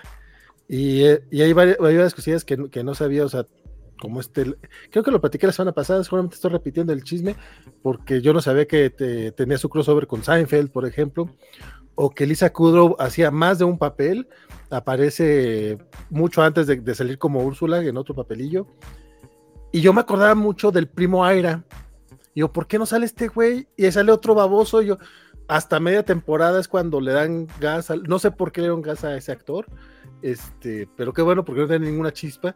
Y el primer episodio en el que sale el primo Aira es esta dinámica con Paul genial, que no sé cuánto tardan en meterlo como elenco regular, pero yo estoy disfrutando mucho este rewatch. Y parece que Francisco la- también la está viendo. No, Mad You me la sé. De hecho, el- el- me cambió mucho Mad About You durante la primera temporada. En la primera temporada, por ejemplo, Fran y, y Mark no estaban como personajes regulares. Eran, este... Pero aparecen desde el primer y Se episodio. robaron. Sí, Sí. claro, pero se robaron la serie. Sí. Este, Lo mismo pasa con el primo ahora y el primo ahora ya entra como regular en la segunda temporada. Ya. Lo mencionan desde antes, lo mencionan como en el capítulo 4 o 5. Y fue cuando dije, yo sabía que había un primo Aira. O sea, sí, para mí fue así como que. Tenía dudas que si el güey que estaba viendo en, en el episodio era el que yo recordaba, lo recordaba tan mal. Según yo era pelo negro, más peloncillo, más divertido. Y no, ya, ya por fin to- todo empieza a tener sentido. La estoy disfrutando, la estoy disfrutando mucho. Helen Hunt, bueno. qué linda era, ¿eh? Digo, evidentemente estoy diciendo alguna obviedad, pero estoy viendo esa. Este, retomé My Name is Earl, que no es realmente lo mejor que hay, pero por alguna razón me gusta. No había visto la, temporada en la que lo meten a la cárcel. Este, me está, pues, eh, eh, la estoy retomando y no he visto el nuevo episodio de Superman and Lois, pero el de la semana pasada estuvo muy- estuvo mucho mejor que el, que el primero ya por fin este, toman el tema de, de que Lois tiene cáncer, entonces están viendo cómo, pues cómo van a enfrentar eso, siendo que no, bueno, no, de hecho es todo este momento en el que Lois no se lo dice a nadie, y es ella tratando de vivir con ese secreto, por, por lo menos un día o dos antes de, de- de decírselo a todo el mundo, porque pues ya cuando se los diga a los demás es una realidad. Nuevamente está Elizabeth lo que está robándose el, el programa. Genial. Ahorita que mencionas Superman, una de las noticias, eh, creo que de hoy, fue que esta serie animada que parecía que incluso ya estaba cancelada, enlatada o algo así, que era eh, My Adventures with Superman, Mm, eh, sí va a salir, va a salir para HBO Max, pero y también para Adult Swim, no va para Cartoon Network. Eh, lo cual me da mucho gusto porque la neta es que el estilo está bien bonito. Soltaron incluso un tráiler con unas escenitas ahí eh, eh, que dan las primeras como imágenes ya de la animación y se ve bastante chido. Sí es un producto que yo creo que tiene como dos años que yo sabía de su existencia. Mostraron como unas imágenes, es donde aparece un este, Jimmy Olsen afroamericano. Este, un- personaje más para, para la lista de las personas que se quejan de que están su- este, sustituyendo a los pelirrojos. Eh, Yo tengo mi problema, Facho. como, ah, Jimmy mira, Olsen. vienes a hablar como Jorge, en No, representación de Jorge. No particularmente por Jimmy Olsen, Ajá. Sino porque ya existe Ron Troop, que podrían utilizarlo como un personaje que ya existe, que ya está, ya tienen, ya tienen el personaje token, porque eso fue, fue un personaje token en los 90, pero pues podrían rescatarlo y darle profundidad. No sé, es como, no veo la necesidad de reemplazarlo con un Jimmy Olsen que pues, podría seguir siendo Jimmy Olsen aparte por ahí, segundón. Y eso ya lo habían hecho también en la, en la película esta de la de los superhijos que estrenó, bueno, Ah, Super Sons. Tiene poquito. ujú. Sí, tiene poco la subieron a HBO Max y también ahí este, Jimmy Olsen es afroamericano. Pero la onda es, o sea, la onda específicamente con esta serie es que Jimmy no va a ser segundón, sino que realmente eh, siento por lo que han mostrado o lo que han explicado que son. Tres protagonistas tal cual, que son Clark, Superman, Lois y Jimmy. O sea, Jimmy es parte del primer cuadro. eh, A eso me refiero, imagínate poner a Ron como parte del primer cuadro, es como, Pero, ya. Pero Ron no engancha tanto con la gente. O sea, Jimmy sí lo ubicas. Es más fácil de ubicar para el mainstream que, que Ron. Que, que una vez más, o sea, ¿quién va a ver la serie? Pues los que somos fans que sí ubicamos a Ron. Pero bueno. No, o, o- o- o- o los chavitos, bueno, no, porque va para Adult Swim. Oh, va para Adult Swim. va- va- va- Va para Adult Swim porque se supone, o sea, lo que explicaron es que la intención no es una animación hecha, no, no va dirigida a niños como tal, sino a adolescentes. Eh, fue por eso que la mandaron para Adult Swim. Bueno, o qué bueno que va, que, que, que, sí, que sí la rescataron, porque hay muchas a las que les dieron gas. O inclu- incluso esta de Batman, que no, no, no le dieron gas tal cual, nada más la vendieron a otra plataforma. Qué bueno que Warner se está arriesgando con, con una de Super.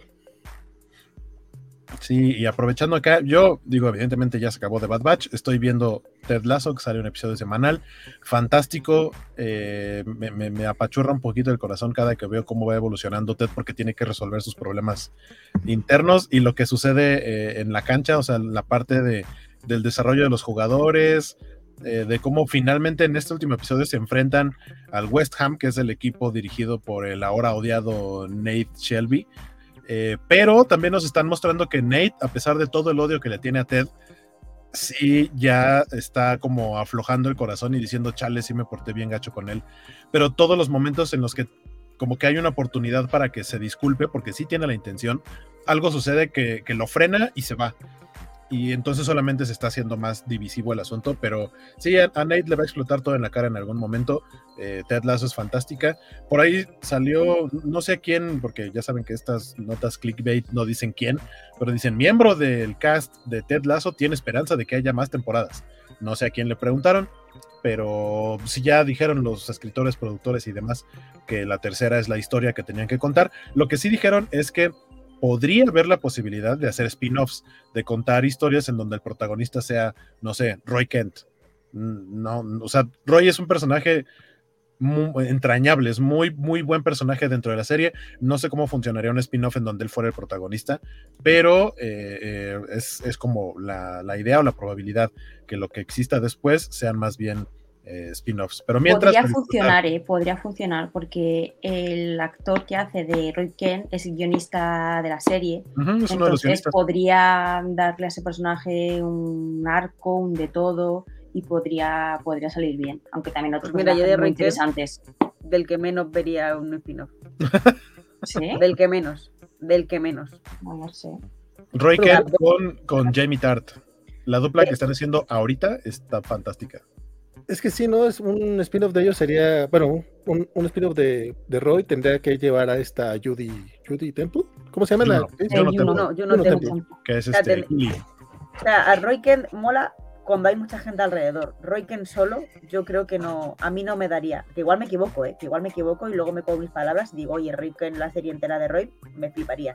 Pero el primer a Roy Kent es el que menos le veo para una serie propia o un capítulo propio. Yo veo más a Higgins. Higgins es muy divertido. Es el Higgins- segundo, ¿verdad?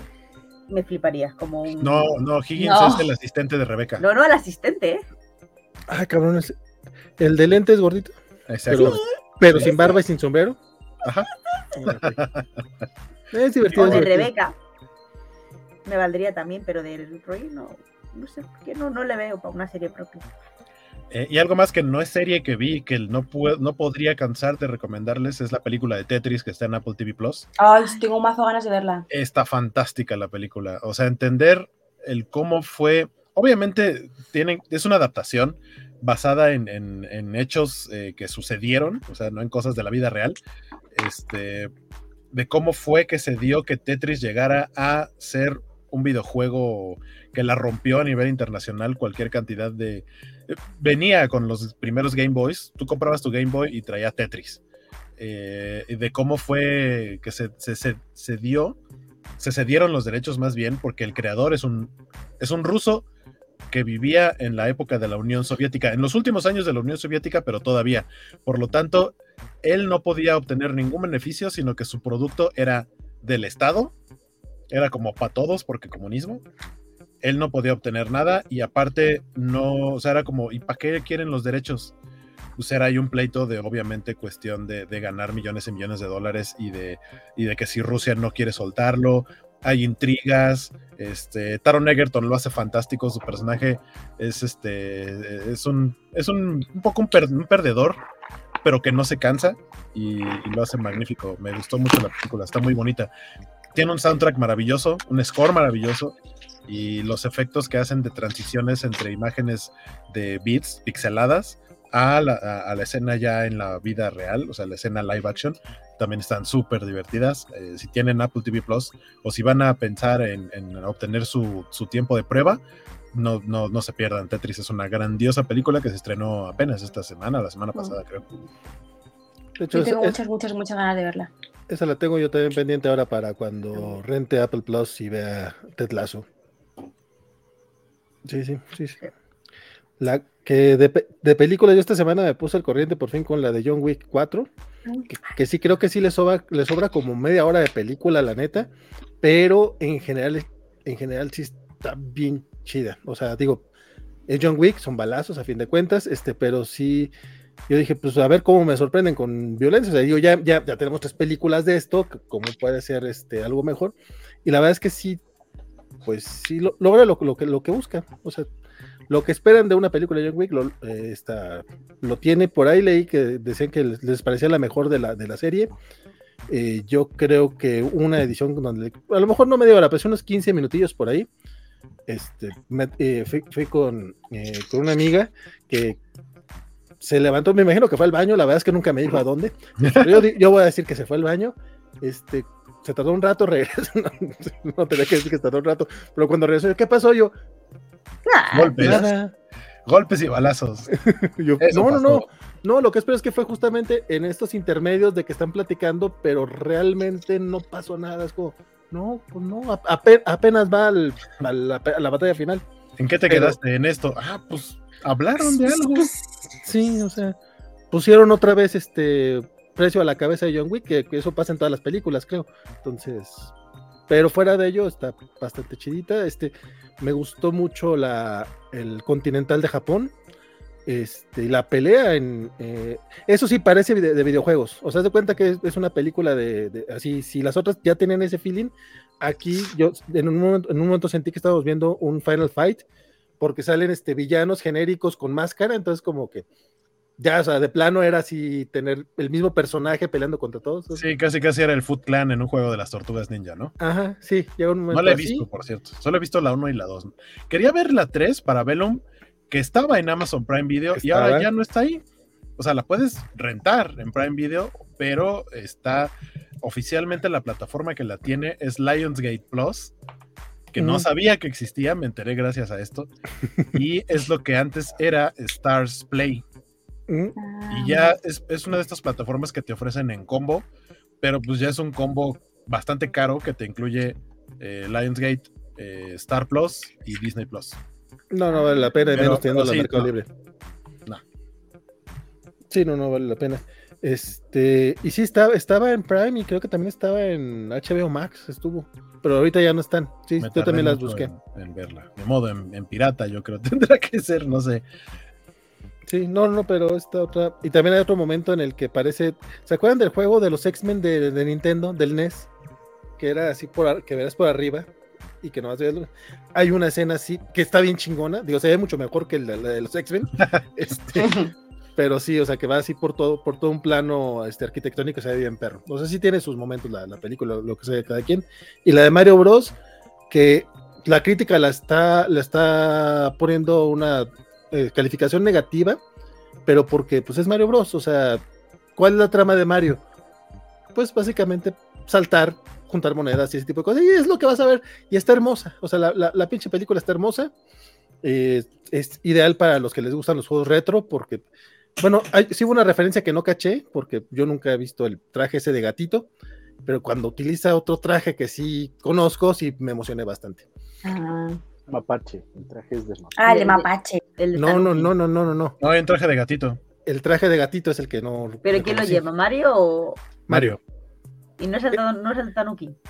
Eh, no, No, no no, no, sé. no, no, el traje de gato. Como pinche gato. Es un gato amarillo. Sí, ah, vale, un sí, gato sí, claro, sí.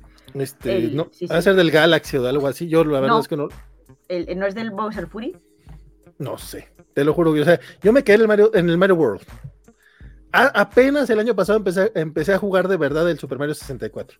Para que Sí, Andrea, me- es, es de ese que dices. Del Bowser Fury, ¿verdad? Sí. eh, De hecho, no, no quería mencionar, Super Mario 3, mano. no quería mencionar de cuál era el traje que sí sale, porque ese no lo he visto en, en los trailers. Pero, pero sí, bueno, cuando sale ese sí, ve, ah, ese sí lo conozco.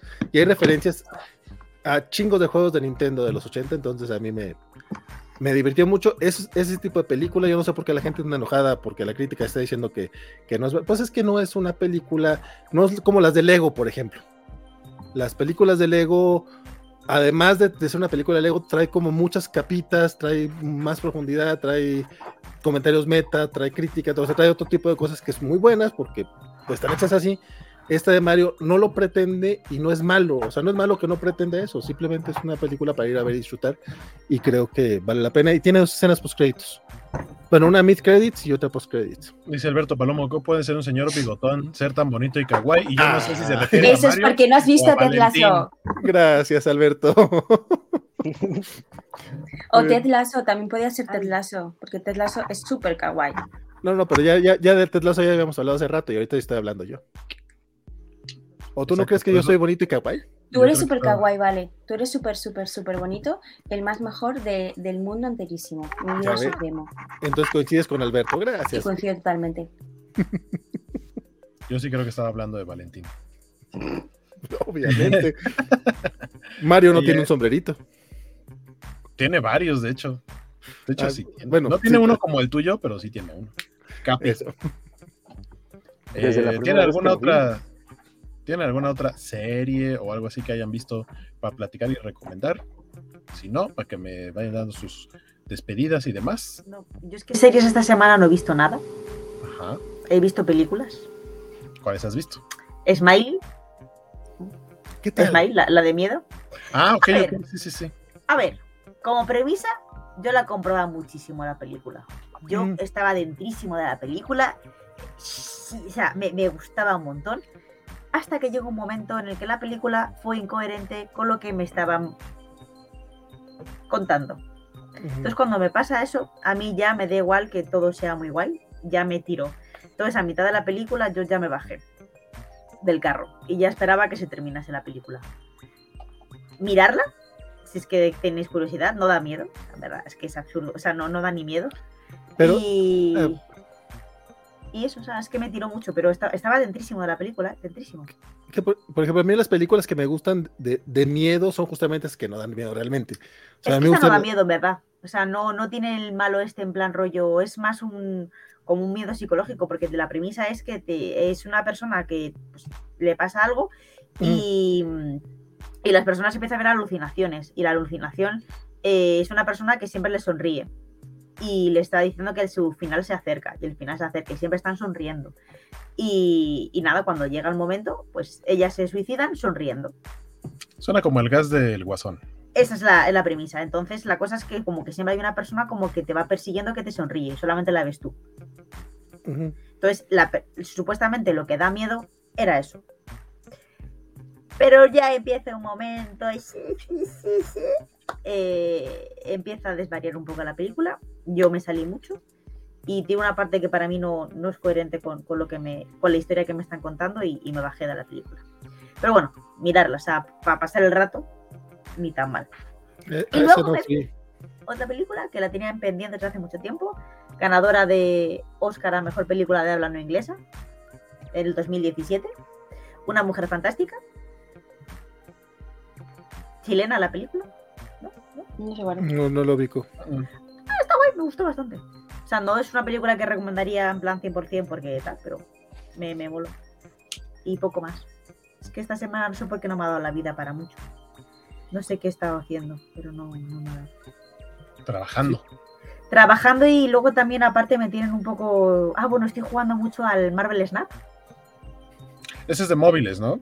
Sí, ¿Qué tal? está, está muy guay. Demasiado guay. Pero es que me quita mucha vida el Marvel Snap.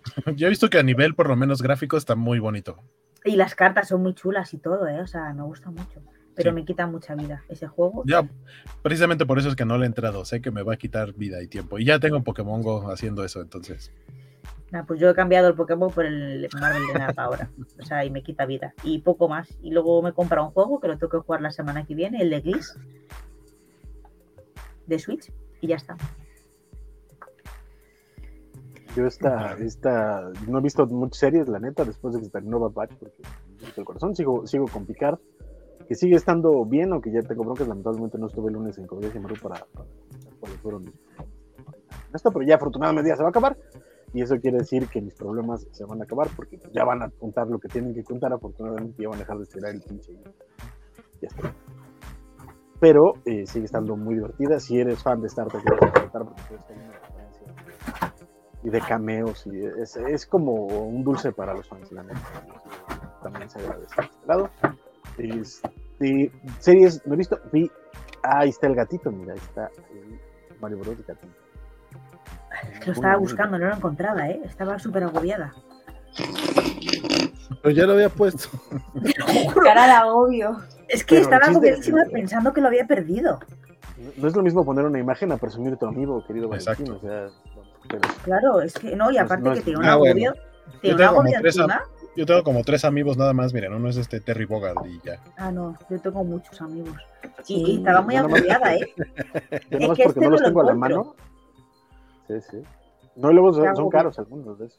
No, Francisco, Francisco, pero tú le entraste a los de Los Disney, de ¿no? Disney Infinity, nomás porque no los tengo a la mano, si no me pondría a presumir aquí mi colección entera de Disney Infinity. Sí, yo también No tengo sé ni dónde buen. meterla. No, no tengo, no tengo tantos como Francisco, pero también tengo mi colección de Disney. ¡Ay, Yasmin! ¡Yasmin! Yo solo tengo uno, yo solo tengo a Hulk. Hulk está bien bonito. Tengo todos los de Marvel y todos los de Star Wars. Afortunadamente me faltan varios de, de los de Disney y algunos porque son bien pinches difíciles de conseguir. Hay gente que los quiere vender en 10 mil pesos. No, No seas mamón, neta. Es, es gente Ultron. que pasa. Mm. Y los otros los- no los tengo cerca. Yo de esos de, Disney Infinity una vez encontré, porque hay dos versiones de Luke Skywalker, uno normal y el otro que es idéntico, Que nada más que ese cuando lo pones en la base prende. Lo encontré en un Game bueno, el Planet. sable, el sable. Ajá, el sable, sí, el look, no completo, no. Eh, lo encontré en un Game Planet y tenía la etiqueta al precio del normal. Y yo, mira. Y lo voy a comprar y el, y, el, y el que estaba atendiendo me dice, ah, no, pero es que tiene mal el precio. Y yo, pero ahí dice que cuesta eso. Me hizo una cara de odio, pero yo dije, no es mi problema. No sé quién se equivocó a la hora de etiquetarlos. Ahí dice que cuesta eso. Y ya me lo vendió. Sí, sí. Dice Yo Alberto Palomo que, Ah, perdón. que recomienda que el, el color que cayó del cielo eh, está en Amazon Prime. Es la de Nicolas Cage, porque esa tenía ganas de verla y nunca, nunca tuve chance. Ah, yo se la vi. Yo no. Y dice hasta mañana, como dice el Mandalorian, es ese güey, perdón, this is the way, de, de May, no, the way. Oye, Adiós, no, la- Alberto, no, como descansa. no la vi esta semana, Sí. pero como seguramente Vance iba a ver este programa y ella me preguntó mi opinión, este ya vi el de los espíritus de, de la isla, de Banshees of Inisherin. Que ni siquiera hay Banshees, es una mentira. Eso. No sale el de los X-Men. No, no, no hay ningún Banshee, ni ese, ni la Silver Banshee, ni nadie. Pero me gustó muchísimo. Es, es el tipo de película que eh, me gustaba ver antes de que hubiera tanto blockbuster. Bueno, siempre ha habido tanto blockbuster, pero antes como que sí era más fácil que no dieran el semanazo en, en el cine ese tipo de películas. ¿Pero de cuál hablas? Eh, The Banshees of Inisherin, ¿cómo? Iri. Ah, Almas en Pena. Sí, creo que, creo, creo- que le queda mejor ese, ese, ese título. Ahí sí, ahí, sí entenderí- ahí sí entenderías. Acá le pusieron los espíritus de la isla. Vale, vale, vale, vale. Alá, qué distinto. Y sí está bien pinches buena la, la película. Este, un poquito frustrante. Pero primero vi que duraba dos horas y ¿cómo van a hacer dos horas de esto? O sea, no, no. no. Y sí, o sea, no, no se sienten. O sea, sí, sí, sí sientes la frustración del personaje de este Bullseye. Se fue el nombre. Ah, Colin Farrell. Colin Colin Farrell. Farrell. Este, y entiendes al otro vato, porque neta el personaje de Colin Farrell sí es aburrido. O sea, sí es como, güey. Pero también los extremos a los que ya es como, no mames, o sea, a mí me dolió mucho todo, todo, lo, todo lo que decide hacer. Este, y me dio mucho gusto el, el destino de la hermana de Colin Farrell. Sí, hacía grandes rasgos para no spoilear tanto. Este, básicamente, para los que no saben, este, se trata de un, un vato que decide dejar de ser amigo del que era su mejor amigo en la isla, una, era una isla bastante eh, con muy poca gente, entonces como que todo el mundo se enteró que, que, que- que le dejó de hablar y el otro necio no entendía por qué, yo entiendo la frustración, no sé, pero mm, y es eso, de eso se trata toda la película básicamente y está muy chingona. Ya.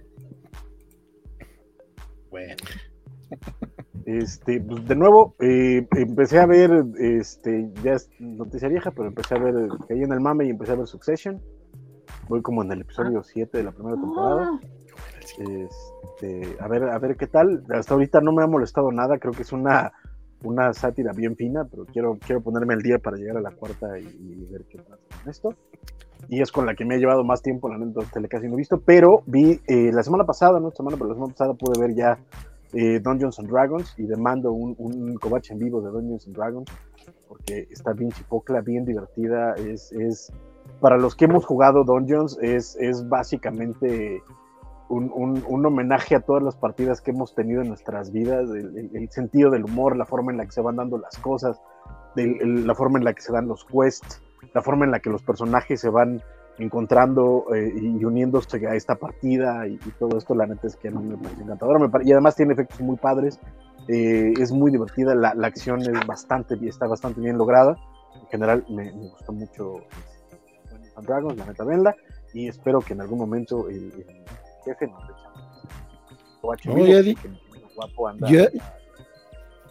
Yo ya dije que ahí está, o sea, incluso estaba proponiendo la idea de una covacha en vivo que, que mezclara, bueno, o sea, para hablar, cada quien de su lado, la de Super Mario Bros., la de Calabozos y Dragones y la, y la de John Wick, porque pues se, se nos está complicando tener un horario para cada uno, entonces a lo mejor, ah, pues metemos este, un rincón palomero. Ah, pues estaría sí. guay. Sí, Pero- Yo espero mañana poder ir, si me despierto temprano, porque la única maldita función muy cerca de mi casa está a las once y media de la mañana. ¿Quién diablo se le ocurre ese maldito horario insano? Tengo que despertarme temprano y poder ir a ver Mario Bros. La de John Wick, no Sí. sé.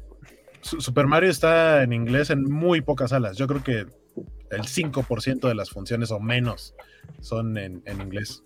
Eh, yo Sí, también la voy a ver mañana. Aquí afortunadamente sí este- alcanza a llegar, me sorprendió. Qué bueno. Y aparte, esta semana ya estrenaron en HBO Max la película de Legion of Superheroes, de, de la Ah, cierto. película animada. Eh, que Legion of Superheroes es una exageración, en realidad es una película de superhéroes, pero sale de la Superheroes. Este, y está muy chida, la neta a mí me gustó bastante. E incluso el estilo gráfico es muy diferente a lo que yo había visto anteriormente en, series animadas. Está muy bien hechicita, está muy bonita. Eh, la historia me, gusta cómo la llevan, cómo se va contando, la forma en la que los personajes desarrollan. Está muy padre. Y sobre todo si conoces a la Legión es muy divertido ver a varios de los eh, ahí. eh, también eh, a, a- Garth, a, a Lightning Lad ya lo habían hecho afroamericano hace un rato. Así está en los cómics incluso ahorita, desde, desde Bendis, me parece, para acá. Y este, pero también cambiaron a Triple K Girl, también ya es este, bueno, negra, etcétera. Eh, es que ah, no es afroamericana porque es del planeta Colvo, entonces no es, no. Sí, no. así como, así como la Starfire de Titans no puede ser afroamericana tampoco. Exactamente, exacto. pues, si es de Tamarán, no es, exacto, sería afrotamariana, lo cual está muy raro porque Tamar- mucho- Tamaraniana, cierto, cierto. Exacto. No sé. Pero este, está muy padre, la neta, véanla. eh, dura hora y media. Está muy, muy, muy bonita. Y además, este, Darren Criss, mi, mi man crush de- desde hace mucho tiempo, es la voz de Superman. Y eso siempre, eh, aunque no cante, lamentablemente, pero viene, viene, este, no quiero dar spoilers, pero parece que habrá más con estos personajes, entonces igual en una de esas sí cantas. Y esa será mi esperanza.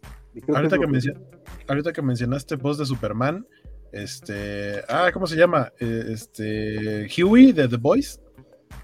Ajá, es la voz de- eh, Jack Quaid. Jack Quaid es la voz de Superman en My Adventures with Superman, la, la Y también es la voz de Boimler en Star Trek Lower Decks. Entonces, Sale también va con todo. Es actor. Sí, y, y Quaid es chido, es, es- es muy chido. Y es súper amable, súper chido. Eh, desde que salió Lower Decks, él y Tony. Tony Dawson, la, la otra protagonista, hacen una dupla genial cuando están juntos en presentaciones, en paneles, y se divierten como locos. Eh, a mediados de, de este año ya viene la segunda temporada de Strange New, de Strange New World de Star Trek y va a haber un crossover con Lower Decks. Para quien no lo sepa, Lower Decks es animada, Strange New Worlds es live action y va a haber un crossover. entonces van a salir Jack Quaid, va a salir Tony Newsom como sus personajes de Lower Decks en live action en, en, en- en- en Strange New Worlds y pinta para ser una locura ese episodio. Ah, yo pensé que iba a ser algo como Roger Rabbit. No lo sé No porque también, también va a haber una versión animada del Capitán Pike. Entonces, no sé, pero pinta, pinta muy loco ese episodio y yo lo estoy esperando con mis ganas. La señorita Melón decía por acá que Scream Scream. ujú. y yo. Sí, de hecho se, se platicó eso de que en una de esas Scream podría ser más bien para un programa en donde se hable de todas las películas, no solo de la última que salió, y, y serie de seis. televisión y demás. Sí, sí, pero es que creo que Scream me merecería mucho eso porque Scream es una película, saga que se ríe de sí misma, se reinventa a sí misma, habla de sí misma como en tercera persona. O sea, me, me parece como una fantasía lo que han hecho con Scream y que funcione tan bien. De hecho, la Es manera en la que lo relanzaron el año pasado fue genial. Fue así como que. Es que desde, y y desde cómo la ellos primera mismos, película. o sea, sí, sí, a sí mismo se hacen referencia.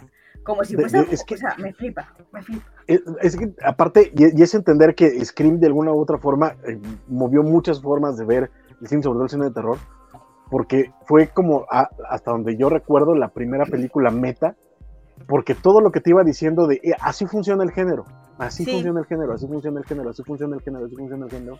Y se Y eso fue misma. lo que terminó siendo Zombieland, lo que terminaron Ujú. haciendo en, en- en muchísimas De otras de de películas Woods que ya... incluso, ¿no? Exacto. Eh, Cabin in the Woods, por supuesto. O sea, Sí. e- es, es como, como agarró esta, esta ondita y, y ellos empezaron con esto y, y a partir de ahí terminaron auto, autoburlándose en Scream 4, que además es... es- está- ya, ya para la 3 era como esta de ya, neto, de veras. Eh, porque se empezaron a tomar demasiado en serio. De pronto llega la 4 y dicen, no, eh, nos vamos a pitorrear de nosotros mismos. Tengo que rever la Efectivamente, y cuatro. Funcionó, y funcionó que ver la- perfectamente. La 4 no es la que no me gusta, es lo que recuerdo que es la que no me gusta. Es que se Tendré fueron que a la volverla a ver. farsa. se La fueron a 4 farsa. es la que sale Kristen Bell. Tengo que, Sí, tengo sí. que volverla a ver. Salen, salen Jay y Silent Bob, mano. O sea, se, se, se creo que por cierto, no sé si hayan visto Jay y Silent Bob la 3, no Clerks 3, que está No. en, en Netflix. No, no la he visto. Este, No tengo ni la neta, eh, a, mí, a mí me llegó al corazón, la neta sí, sí lloré al final por mil razones, o sea, me, me habló en muchos sentidos. Este, creo que, que lamentablemente ya Kevin Smith eh, ya se volvió un chiste de sí mismo, lo cual no está mal ver eso y está bien. Este, y eso le quitó la, la posibilidad de que la película fuera atendida con, con- con los ojos que debería de verse, pero creo que desde Clerks, la original, o, o incluso Chasing Amy, no había tenido una, una película tan personal. y, sí, a mí, por lo menos, sí me llegó al corazón. La recomiendo. Lamentablemente, yo estoy con Ant. Qué bueno que no tenga Netflix. Sí, y de hecho, esto. Netflix me mandó un mensaje ayer. Me dijo, te echo ¿Ah, de sí? menos, vuelve. Sí, sí, me dijo, te, esto hice captura, la tengo que pasar. Me dijo, te echamos de menos, vuelve. Y yo, bájame el precio y vuelvo a Netflix. Le contesté, ¿para qué? Para nada, porque yo contesto estos correos sabiendo que no va a llegar a ningún lado. Pero a mí la espinita no me la quedé dentro. Yo la solté. Muy bien dicho, Andrea. Dije, A favor, a favor. Este, pero sí, Scream, sí, sí. Sí, señorita Melón, revolucionaria. Ahí estamos. Pues muy bien, vamos a, ahora sí yo creo que ya despedirnos, estamos llegando a la marca de las dos horas, siempre sí había de qué platicar de cosas este, que vimos al final. Eh, les, les digo que no, no me aparece ahora el diseño de antes, StreamYard hizo cosas, entonces pues más bien así como estamos, eh, empezamos con Andalorian, señorita Melón, este, su- sus anuncios, sus redes y demás. Vale, pues señorita Melón, Gracias. en Instagram, Twitter eh, y en la vida en general. Eh, tengo pendiente ver la película de Mario Bros. Aquí quiero dejar un, voy a hacer un traiciono como vale a mis sobrinos. Yo pensaba que íbamos a verla juntos, yo, Mark, esta, esta película, porque yo creo que fui yo quien nos descubrió a vosotros lo que es Mario Bros. y el mundo de las consolas. Me parece muy feo que hayas ido a ver la película sin mi persona. No pasa nada, no tengo rencor, son niños de 4 y 6 años, la culpa es de vuestros padres. Así que bueno, espero que Virginia me quiera acompañar a ver la película de Mario Bros. Porque le tengo, le tengo muchas ganas. Y, y nada, eh, seguir viendo Mandalorian, que me gusta mucho. Yo voy de la manita de Bocatan, de la manita de, de, Mando, y a Grogu le llevo en un portabebés y ve- veo la serie así con ellos. Así que nada, pues, pues la semana que viene más mejor y, y ya está, básicamente.